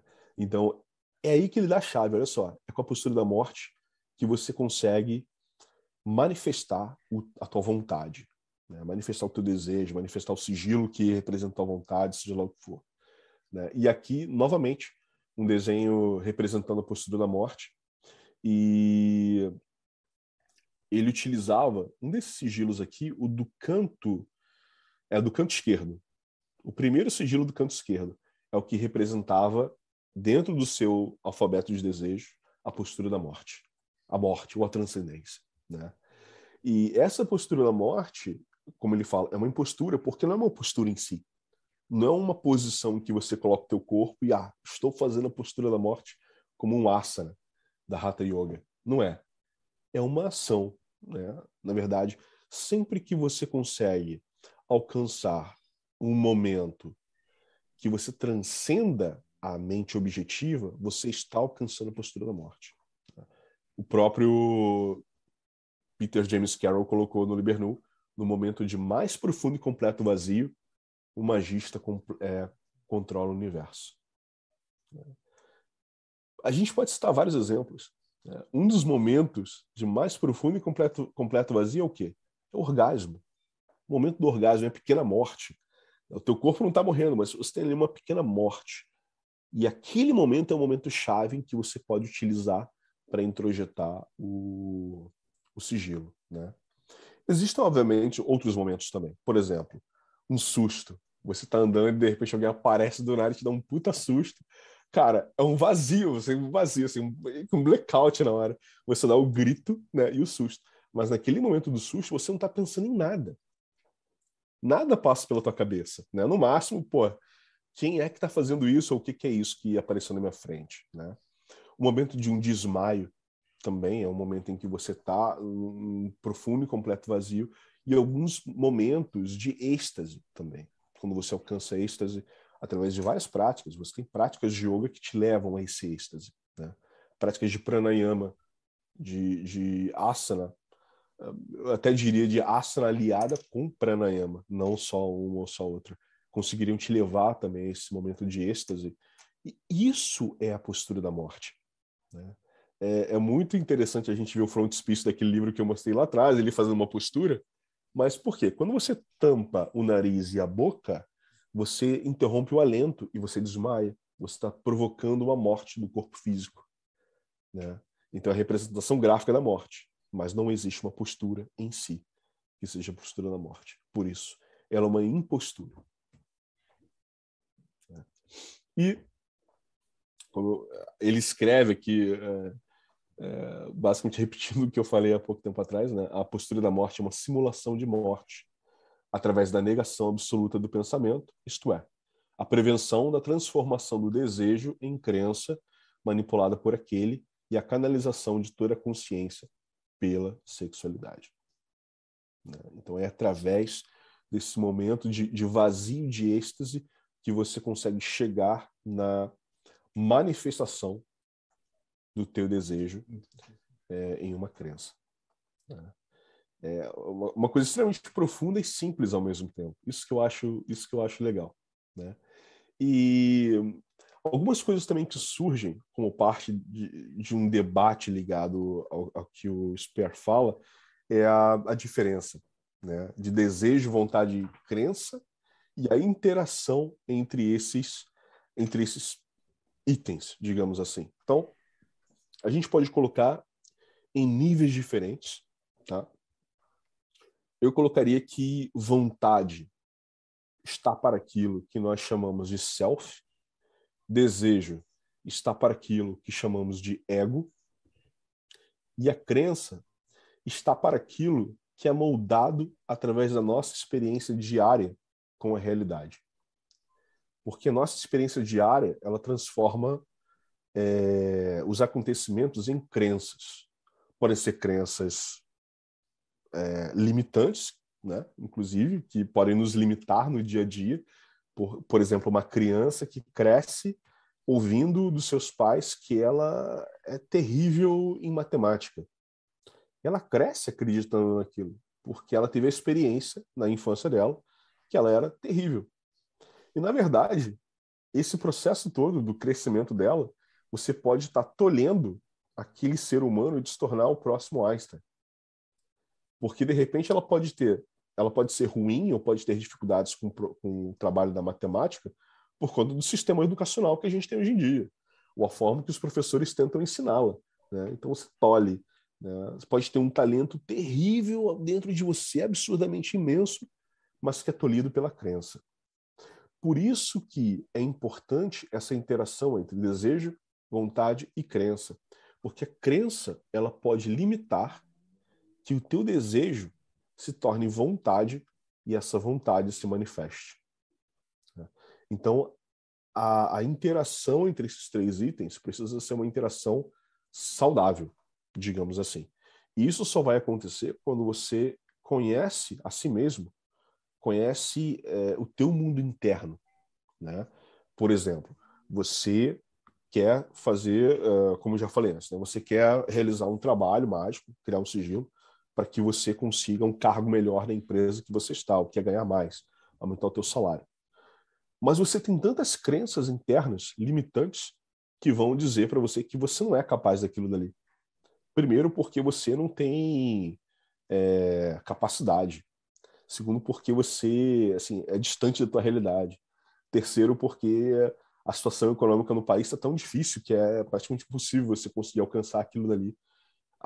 O quarto, porque tua educação uh, não foi numa escola tão boa quanto teus colegas de trabalho. E N outras coisas, né?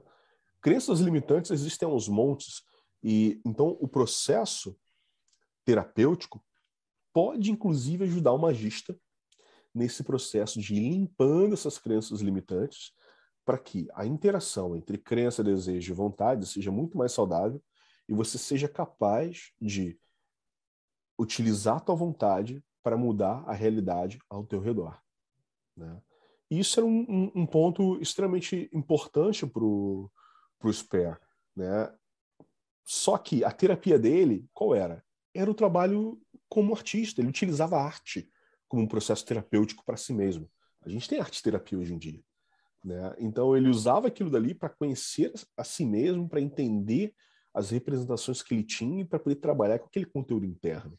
Por isso ele conseguia alcançar um ponto em que ele conseguia manipular a realidade ao redor dele da maneira que ele queria, né? de forma extremamente simples e rápida e efetiva, o que era mais o que era mais importante, né?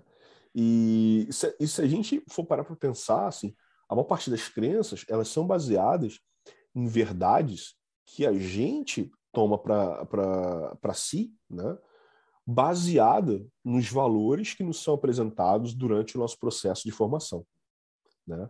Só que esses valores, essas opiniões são extremamente líquidos, né? porque isso varia de sociedade para sociedade, de país para país, cultura para cultura. Uma coisa que é extremamente válido num país é extremamente absurda em outro, né? Vou dar um exemplo, né? É, no hoje em dia isso já tem mudado bastante no Brasil, né? Mas assim, é, quer dizer, bastante, tem mudado um pouco mais, não tanto. Se a gente vê, por exemplo, é, um pai cuidando de uma criança no Brasil, enquanto a mãe foi viajar, foi fazer um curso, ou foi passear para descansar, porque precisa para descansar, o que, que a sociedade brasileira fala? Cara, é um absurdo, né? Essa mãe deixar a criança com o pai, olha só a criança de um aninho com o pai, que absurdo, e essa mãe foi passear. Que isso, isso não é aceitável. Cara, aqui na Holanda é a coisa mais normal do mundo. Assim, e foi uma, uma das coisas que deixou a gente feliz quando a gente veio morar aqui, porque os valores que eu e minha esposa temos são muito mais adaptados porque a gente se esforçou a mudar isso internamente na, na forma que decidimos formar a nossa família, que a gente se sentiu mais adaptado aqui do que é o que a gente via acontecendo no Brasil, né? Aqui, se uma mulher se tolher de fazer qualquer coisa que ela queira porque é, o marido está em primeiro lugar, cara, a criança está em primeiro lugar, cara, isso aqui não existe, é inaceitável. É inaceitável. Era outro dia a gente recebeu visita aqui em casa, aí uma das visitas, a minha esposa estava tirando umas coisas da mesa e tal, uma das visitas falou, pô, senta, por que, que você está fazendo as coisas aí agora? Ela, não, não, estou só fazendo as coisas aqui. Não, mas você consegue fazer as coisas e relaxar? Você também tem tempo para você. Né? Porque aqui é normal isso, é tudo é tudo igualitário. Os salários são mais igualitários, né? a questão dos direitos são, entre homens e mulheres são mais igualitários. Então, se você for para um outro país, como por exemplo o Irã, cara, é inadmissível esse, esse nível de, de igualdade em, pra, entre homens e mulheres numa sociedade, comparando no, no Irã. Né? Se comparar Irã e Holanda, ou Irã e Suíça, por exemplo. Né? Então, esses sistemas de valores e crenças no final, vão ditar como você lida com a tua realidade. Aí é que entra a grande jogada da magia do caos, que posteriormente se utiliza desses, desses conceitos do, do Spare, de falar, olha, nada é verdadeiro, tudo é permitido. Né? Porque realmente é isso. A realidade é líquida. E o Spare se utilizava disso. Né? Eu, acho que, eu acho que essa foi a grande jogada dele. Né? E um outro conceito também que era muito presente na, na obra do, do, do Sper eram os atavismos. Né? Esse conceito de atavismo, hoje em dia, até acho que é até, até um pouco mais natural para a gente. Né? Se a gente para para pensar em encarna, reencarnação, por exemplo. O conceito de reencarnação ou metempsicose, né? essa diferença de reencarnação, você reencarna só em corpo humano, metempsicose, como muitos, por exemplo, no budismo tibetano, né? que acredita que você pode reencarnar em animais, por exemplo. Né? Na, na, na, próxima reencarnação você pode virar lá um cachorrinho e tal, e, e tá beleza. Né? É, então o Spare, ele tinha essa, essa crença na reencarnação, e ele tinha a plena certeza, por conta dessa crença dele, que utilizando o sistema mágico, de, onde ele podia acessar os conteúdos inconscientes, você também podia acessar conteúdos no inconsciente daquilo que estava ligado às tuas vidas passadas, às tuas existências passadas, né? E trazer essas coisas à tona. Então, se você fosse, por exemplo, é... vamos dizer que numa vida passada você foi um ferreiro, né? Você poderia muito bem resgatar essas habilidades como ferreiro lá do passado e se utilizar delas aqui e agora. Né? E a mesma coisa, ah, eu, eu, prefiro, eu preciso lidar com uh, meu lado mais feminino, que está muito esquecido e eu, eu não sei lidar com essa parte mais feminina da minha personalidade. Você pode ir lá e trazer conteúdos de uma, de, um, de uma existência passada em que você foi uma mulher, para poder aprender a lidar mais com essa energia feminina, né? Que você não tem agora, que você tem muito menos agora, né? Então, esse conceito de, de atavismo é interessante por conta disso, porque, é, como eu mostrei antes do sigilo, né, o desejo de obter as forças de um tigre. Então, na visão dele, você poderia ir lá atrás, pegar essa, esse, esse conteúdo existente previamente de um tigre, em que você pode ter sido um tigre, e trazer essa força para o teu corpo agora. Né? É, e é muito legal isso, é muito legal você parar para pensar num cara desse, porque, porque, assim é, na Europa, se a gente for parar para pensar de falar sobre reencarnação, isso começa mais no final do século XIX, lá nas mesas girantes, né? que depois vai se tornar o movimento espírita, kardecista e tal.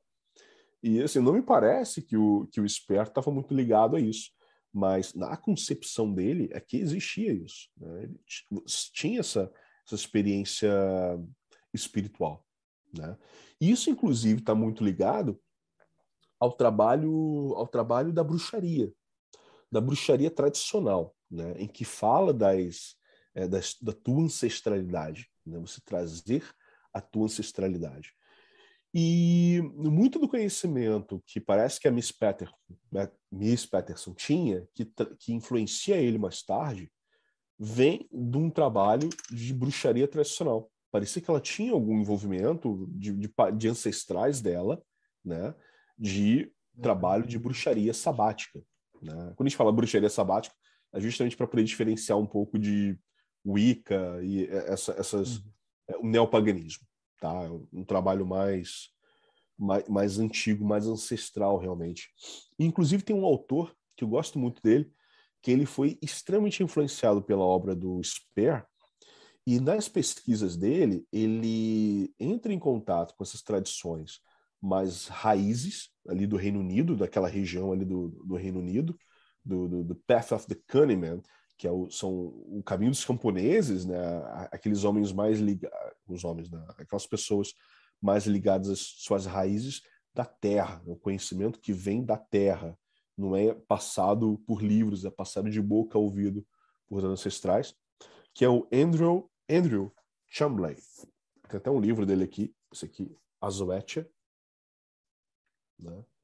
Esse, esse livro aqui, é, hoje em dia, muito, assim, é muito, você consegue encontrar na internet, tranquilamente, né? mas é, ele trabalha com, com figuras muito parecidas, inclusive, com o do Spare, que você olha assim, não tem conteúdo objetivo ligados a ela. Tem, tem invoca evocações, invocações aqui, também da mesma coisa, da mesma forma. E são conteúdos para você trabalhar mais com inconsciente do que com mente objetiva.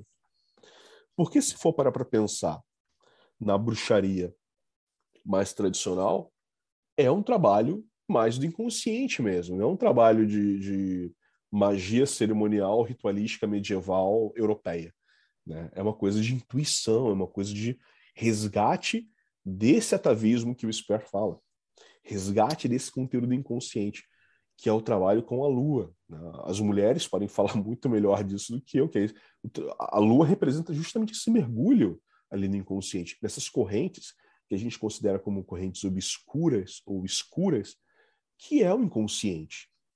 Que para o homem é muito mais difícil de lidar do que para a mulher. A mulher tem mais facilidade de, de, lidar com isso do que a gente, porque elas têm o ciclo e tal, tem a maternidade, tem N coisas que nós não temos, né? Então, o SPER, ele, ele possibilita que o acesso a esses atavismos seja realizado por todo e qualquer pessoa através desse trabalho mágico né? mas que são conteúdos que existem em todas as pessoas. E deixa eu ver aqui. Tá. Eu basicamente falei o, que, o que tinha aqui, eu já falei, né? A questão do, do, do subconsciente, falei inclusive a questão aqui do, do, da força do tigre. Então, só repetição. Deixa eu passar aqui para o próximo. Tá. Aqui também era o que eu estava explicando um pouco antes, né? Como funciona é, esse essa interação né, entre as diversas camadas da mente humana né, e os conteúdos que são trabalhados de forma mágica. Né? Isso aqui, qualquer obra básica sobre psicologia junguiana, sobre a obra de Jung, você vai conseguir ler você vai identificar, não vou dizer a mesma figura, mas você vai identificar uma, uma estrutura muito parecida, né? onde a gente tem a persona, uh, que é justamente a máscara que a gente utiliza, utiliza para lidar com o mundo exterior, né? é aquilo é, que as pessoas enxergam sobre nós. Né? É o meu verniz diário que eu uso para ir para o trabalho, é o meu verniz de profissional, meu verniz de pai, meu verniz de, de marido, verniz de colega de trabalho, por aí vai.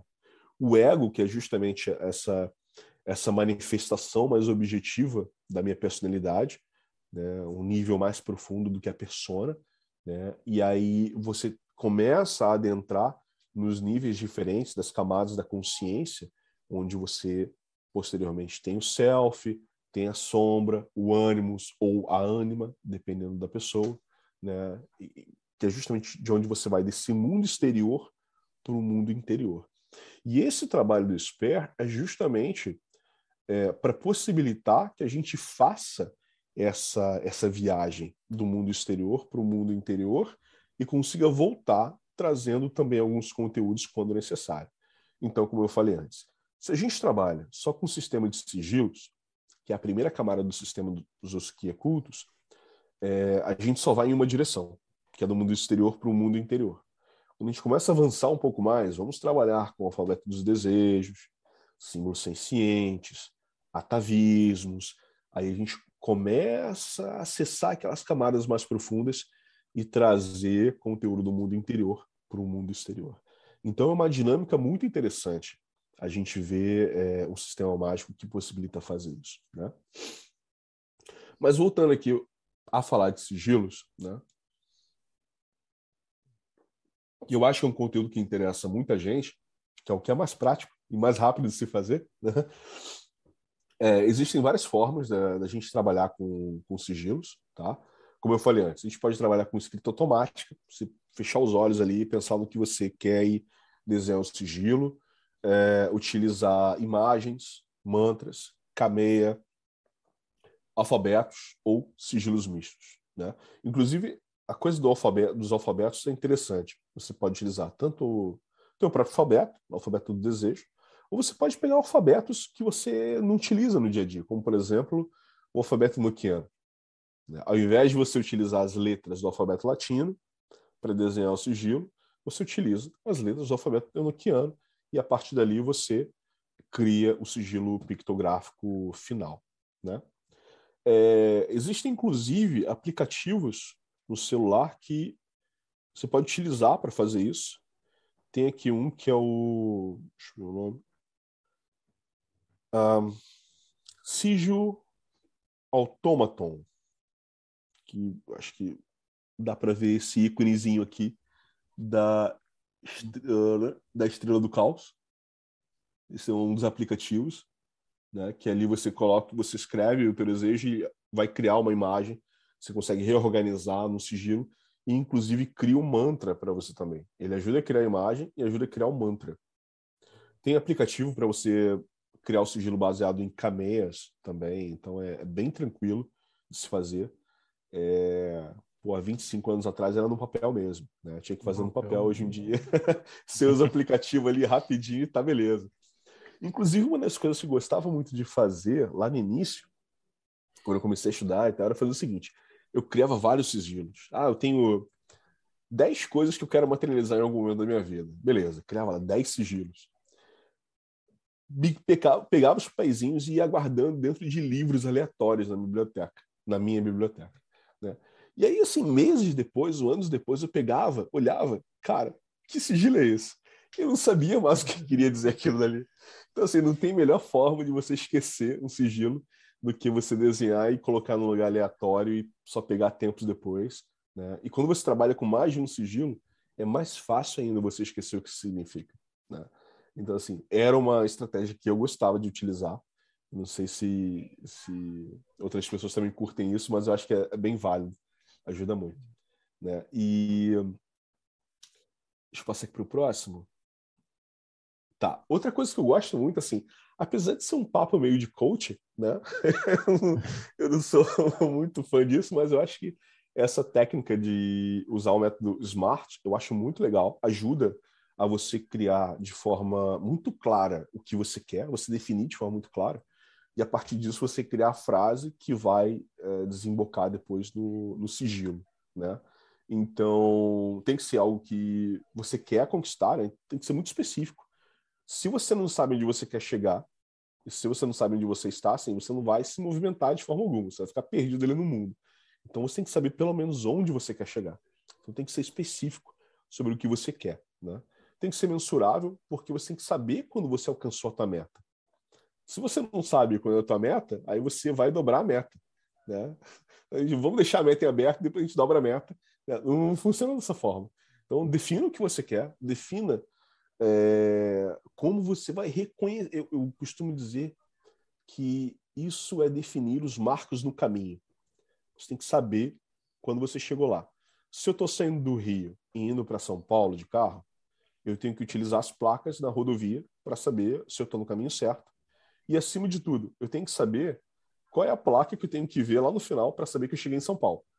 Senão, não adianta. Eu vou passar direto e vou para algum outro lugar que é para onde eu não quero ir. Tem que ser algo atingível, né? Obviamente, tem que ser uma meta realista, né? Não adianta eu chegar e pensar, não, eu quero é, me tornar médico, né? Cardiologista hum, daqui a tanto, daqui a um ano. Não, porque minha formação basicamente é TI e filosofia, né? Então não tem como eu me tornar um médico cardiologista em um ano. Né? Tem que ser uma coisa assim que, por mais que a gente consiga afetar a realidade de forma ilimitada, ainda assim a gente tem que pensar nas nossas possibilidades. A minha possibilidade agora é alcançar isso que eu estou almejando ou não? Existem outras coisas que eu tenho que fazer para chegar lá. Se existem outras coisas que eu tenho que fazer para chegar lá, por que não fazer o sigilo para essas outras coisas prévias? Né? Se eu quero me tornar um médico cardiologista, pô, Vou fazer um sigilo, então, para eu passar no vestibular para a Universidade de Medicina. Né? É muito mais atingível essa meta do que eu falar que daqui a um ano eu quero me tornar um cirurgião cardiologista. Né? Então, são coisas mais factíveis. É igual parar e pensar, não, eu quero ganhar na Mega Sena. Porra, quantas pessoas devem fazer trabalho mais para ganhar na Mega Sena, né? E assim, o nível de aleatoriedade é muito grande, né? A, a probabilidade é muito é muito pequena, então não é tão atingível. Né? É muito mais fácil você fazer é, para poder ganhar, por exemplo, ah, no jogo do bicho. Beleza, cara, o jogo do bicho é muito mais fácil você ganhar o dinheirinho ali no jogo do bicho, ou ganhar na quadra, ou ganhar na quina, ou do que ganhar na Mega Sena. Né? Tem que ser relevante. Por que, que tem que ser relevante? Isso, é, já me perguntaram isso e eu acho isso a grande sacada também, cara, porque se não é algo relevante, ele não é importante para mim. Né? Então, assim, não, não toca em mim, não é capaz de mexer com as minhas crenças internas. Né? Então, quando é relevante, quando é importante, você coloca a energia necessária naquele processo. Se não, você nunca vai dar 100%. Né? Eu, eu gosto muito de uma fala do, do Cat, quando ele fala sobre Goécia, né, que ele fala que assim, ele só vai invocar, só vai evocar as entidades goéticas quando ele já extrapolou todos os outros métodos possíveis dele, ele está assim, não tem mais o que fazer, ele está num momento de eh, pura emergência e ele tem que fazer aquilo dali, tem que alcançar. Aí ele vai atuar com um trabalho goético ali. A mesma coisa o trabalho mágico. Pô, se você já extrapolou todos os meios factíveis de, de conseguir aquilo dali, não tem outra forma, já se tornou importante para você, então é muito mais fácil de colocar energia apropriada. E definir um tempo específico. Né? De novo, marcos no caminho. Eu tenho que definir um tempo limite para alcançar aquilo dali, porque senão, pô, eu posso fazer um sigilo agora e ele só vai se materializar daqui a 5, 10 anos. Eu não defini se eu quero no mês que vem, se eu quero quando eu tiver 60 anos de idade, né? Então, isso é um ponto importante. Então, aqui eu coloquei embaixo uma frase exemplo: eu quero conquistar um emprego como gerente de TI. Assim, emprego como gerente de TI. Beleza, eu estou sendo bem específico. Na empresa XYZ, mais específico ainda. E eu sei que é atingível porque o meu background é de TI. Né? Eu venho dessa área, eu tenho experiência como, como profissional de TI. Com um salário de 20 mil reais, Tá, eu sei que é atingível porque eu sei que é um salário que está dentro do mercado. Não é um salário baixo, mas assim, também não é um, não é um salário de diretor que eu estou pedindo para um cargo de gerente. Então é factível, é atingível. Até o fim de dezembro de 2021.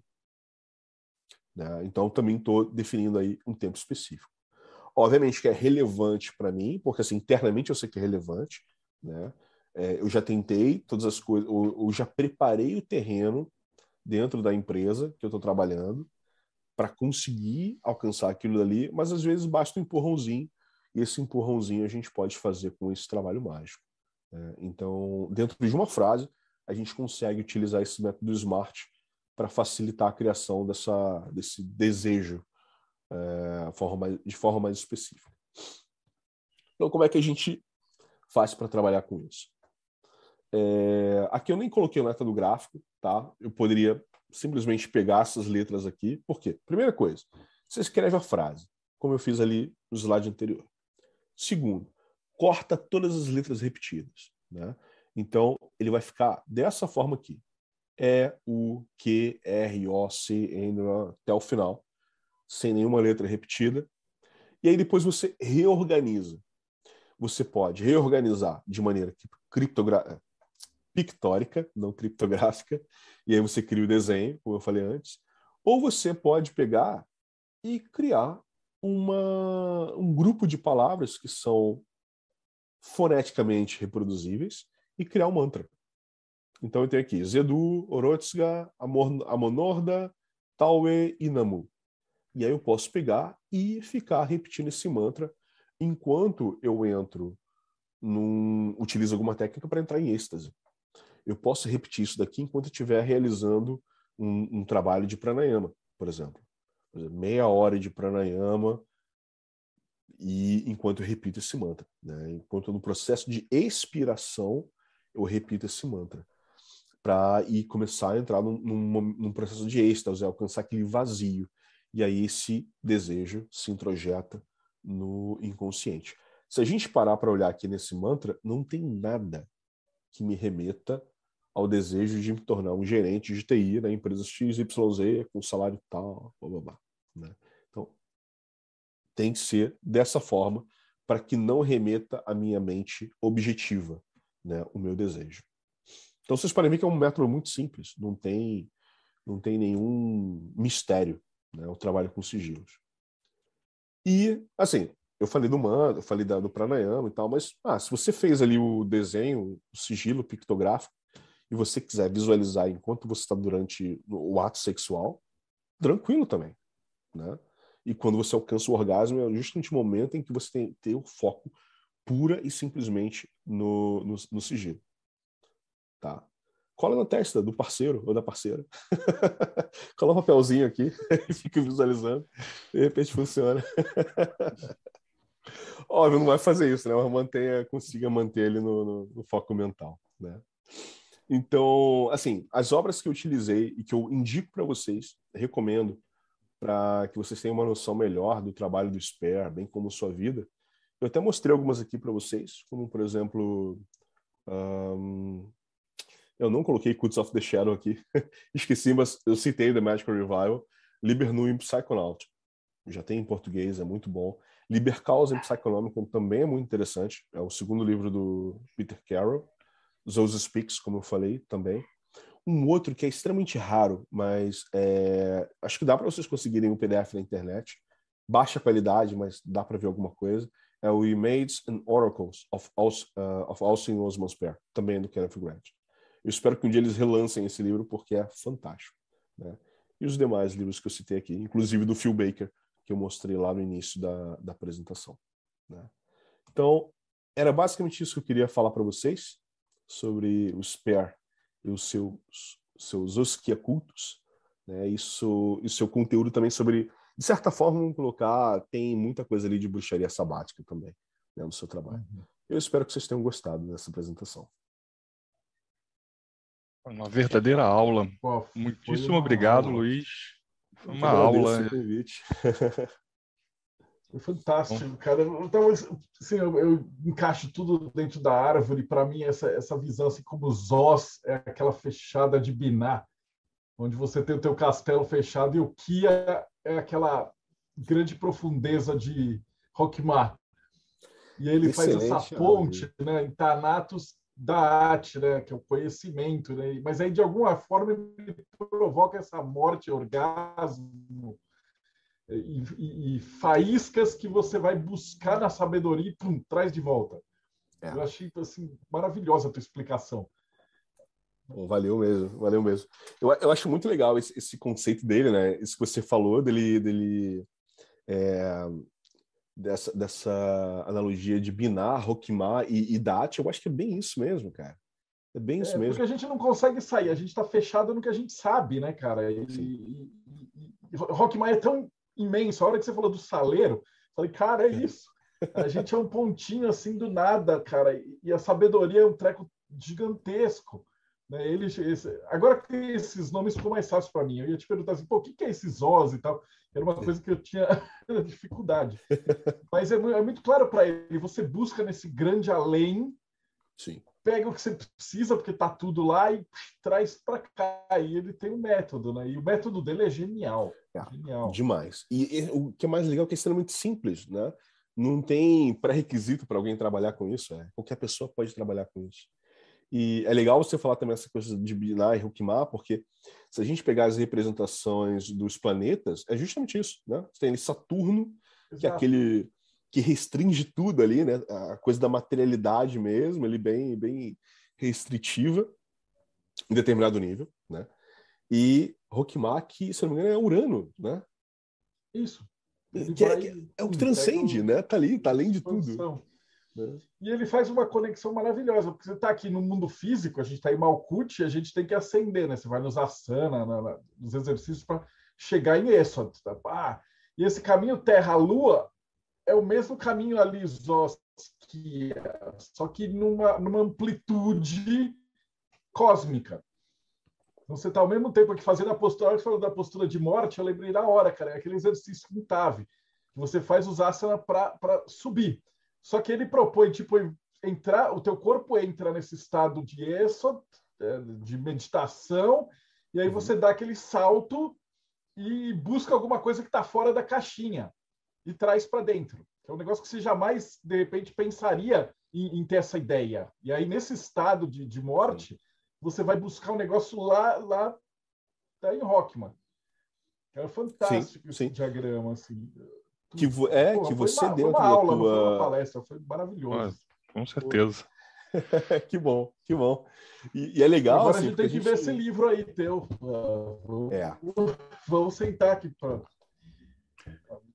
Tá é até para quem estiver assistindo a gravação, o Luiz já é um estudioso do tema já há muito tempo. Ele tem um, um livro que no momento está, tá, tá fora de tá fora de catálogo, mas eu acho que Vamos torcer breve. que eu acho que 2020, 2022 ele retoma aí a, a, Biblioteca dos Ocultistas do Brasil sobre o tema, que é, realmente é, é interessantíssimo.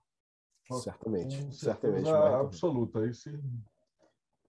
É, agora a gente está terminando, finalizando, se tudo der certo, a gente está gravando isso aqui final de novembro, né? O, o Canção Perdida já está na gráfica, assim, já está imprimindo enquanto a gente está falando aqui.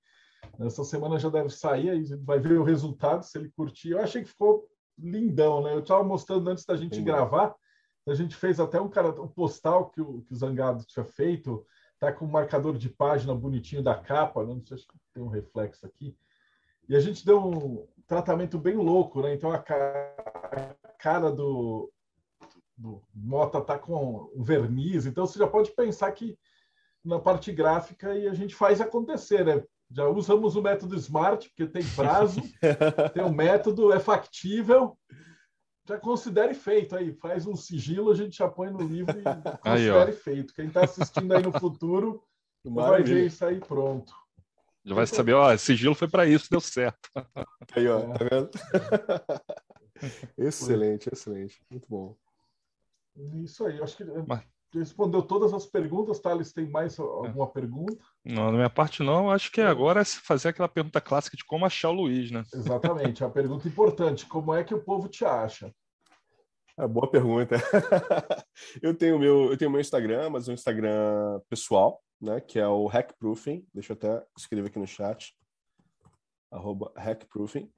É, mas como eu falei, isso daí é pessoal, então assim, vocês vão ver algumas coisas lá de magia, mas é uma parte do meu dia a dia mesmo, que eu de vez em quando eu posto. Estou no Facebook também, Luiz Vieira, vocês conseguem me encontrar lá. Né? É, eu faço também um trabalho junto com, junto com a Abadia Hat Hero, então sou membro lá da Abadia Hat Hero. Então tudo que é relativo ao trabalho vinculado a Telemann, Né? Muitas das obras que a gente trabalha em conjunto, eu estou envolvido também, como, por exemplo, nessa obra aí, A Canção Perdida, eu participei do projeto, junto com, com o Marcelo, o Fraterror também, o Diego Zangado, a Soror Ignis, o Frater Kiff, né? Então eu participo desses, desses projetos todos. É fácil de me achar lá pela Badia Hat Hero também. Né? Então é isso. Facebook podem mandar convite lá, eu aceito numa boa. Hackproofing também podem mandar convite lá no Instagram, que, que eu aceito. É um perfil fechado, mas só pedir lá que eu, que eu libero. E, esse, e essa palestra maravilhosa não teria sido possível sem a ponte da Eclésia Babylon. Então, Thales, o que é a Eclésia é. Babylon? Então, para quem não tá conhece, quem estiver participando pela primeira vez ou estiver assistindo a gravação, a Eclésia Babylon é uma organização religiosa, é, gnóstico-telêmica, que atua aqui no Brasil. Para quem quiser conhecer mais, só entrar no site, que é o eb.4gsanctuário.com, que vai estar aqui na, na, descrição depois do vídeo, ou entrar no nosso Instagram também, que é o 4G Sanctuary. E aproveitando, assim, na, na Eclésia Babylon, a gente tem um projeto tal, é, como a gente tem um projeto de hospitalaria, do projeto MEI, a gente também tem um projeto que é o 4G Solidário, que também, para quem quiser depois de visitar, é solidário.4gsanctuary.com. Maravilhoso. Fechamos aí com chave de ouro. E obrigado você que acompanhou a gente até aqui. E não esquece, segue o canal, dá like, dá uma olhada nessa aqui, entrevista 255, se eu não me engano. Eu perdi a conta, às vezes o pessoal grava, mas pô, tá dividido. Então tem Telema, tem Magia do Caos, tem Austin Spare, o Betone já, já entrevistei ele sobre o livro do Austin Spare, tudo. Então, se diverte, tem entrevista pra caramba. E, e a gente se vê aí no próximo bate-papo meio.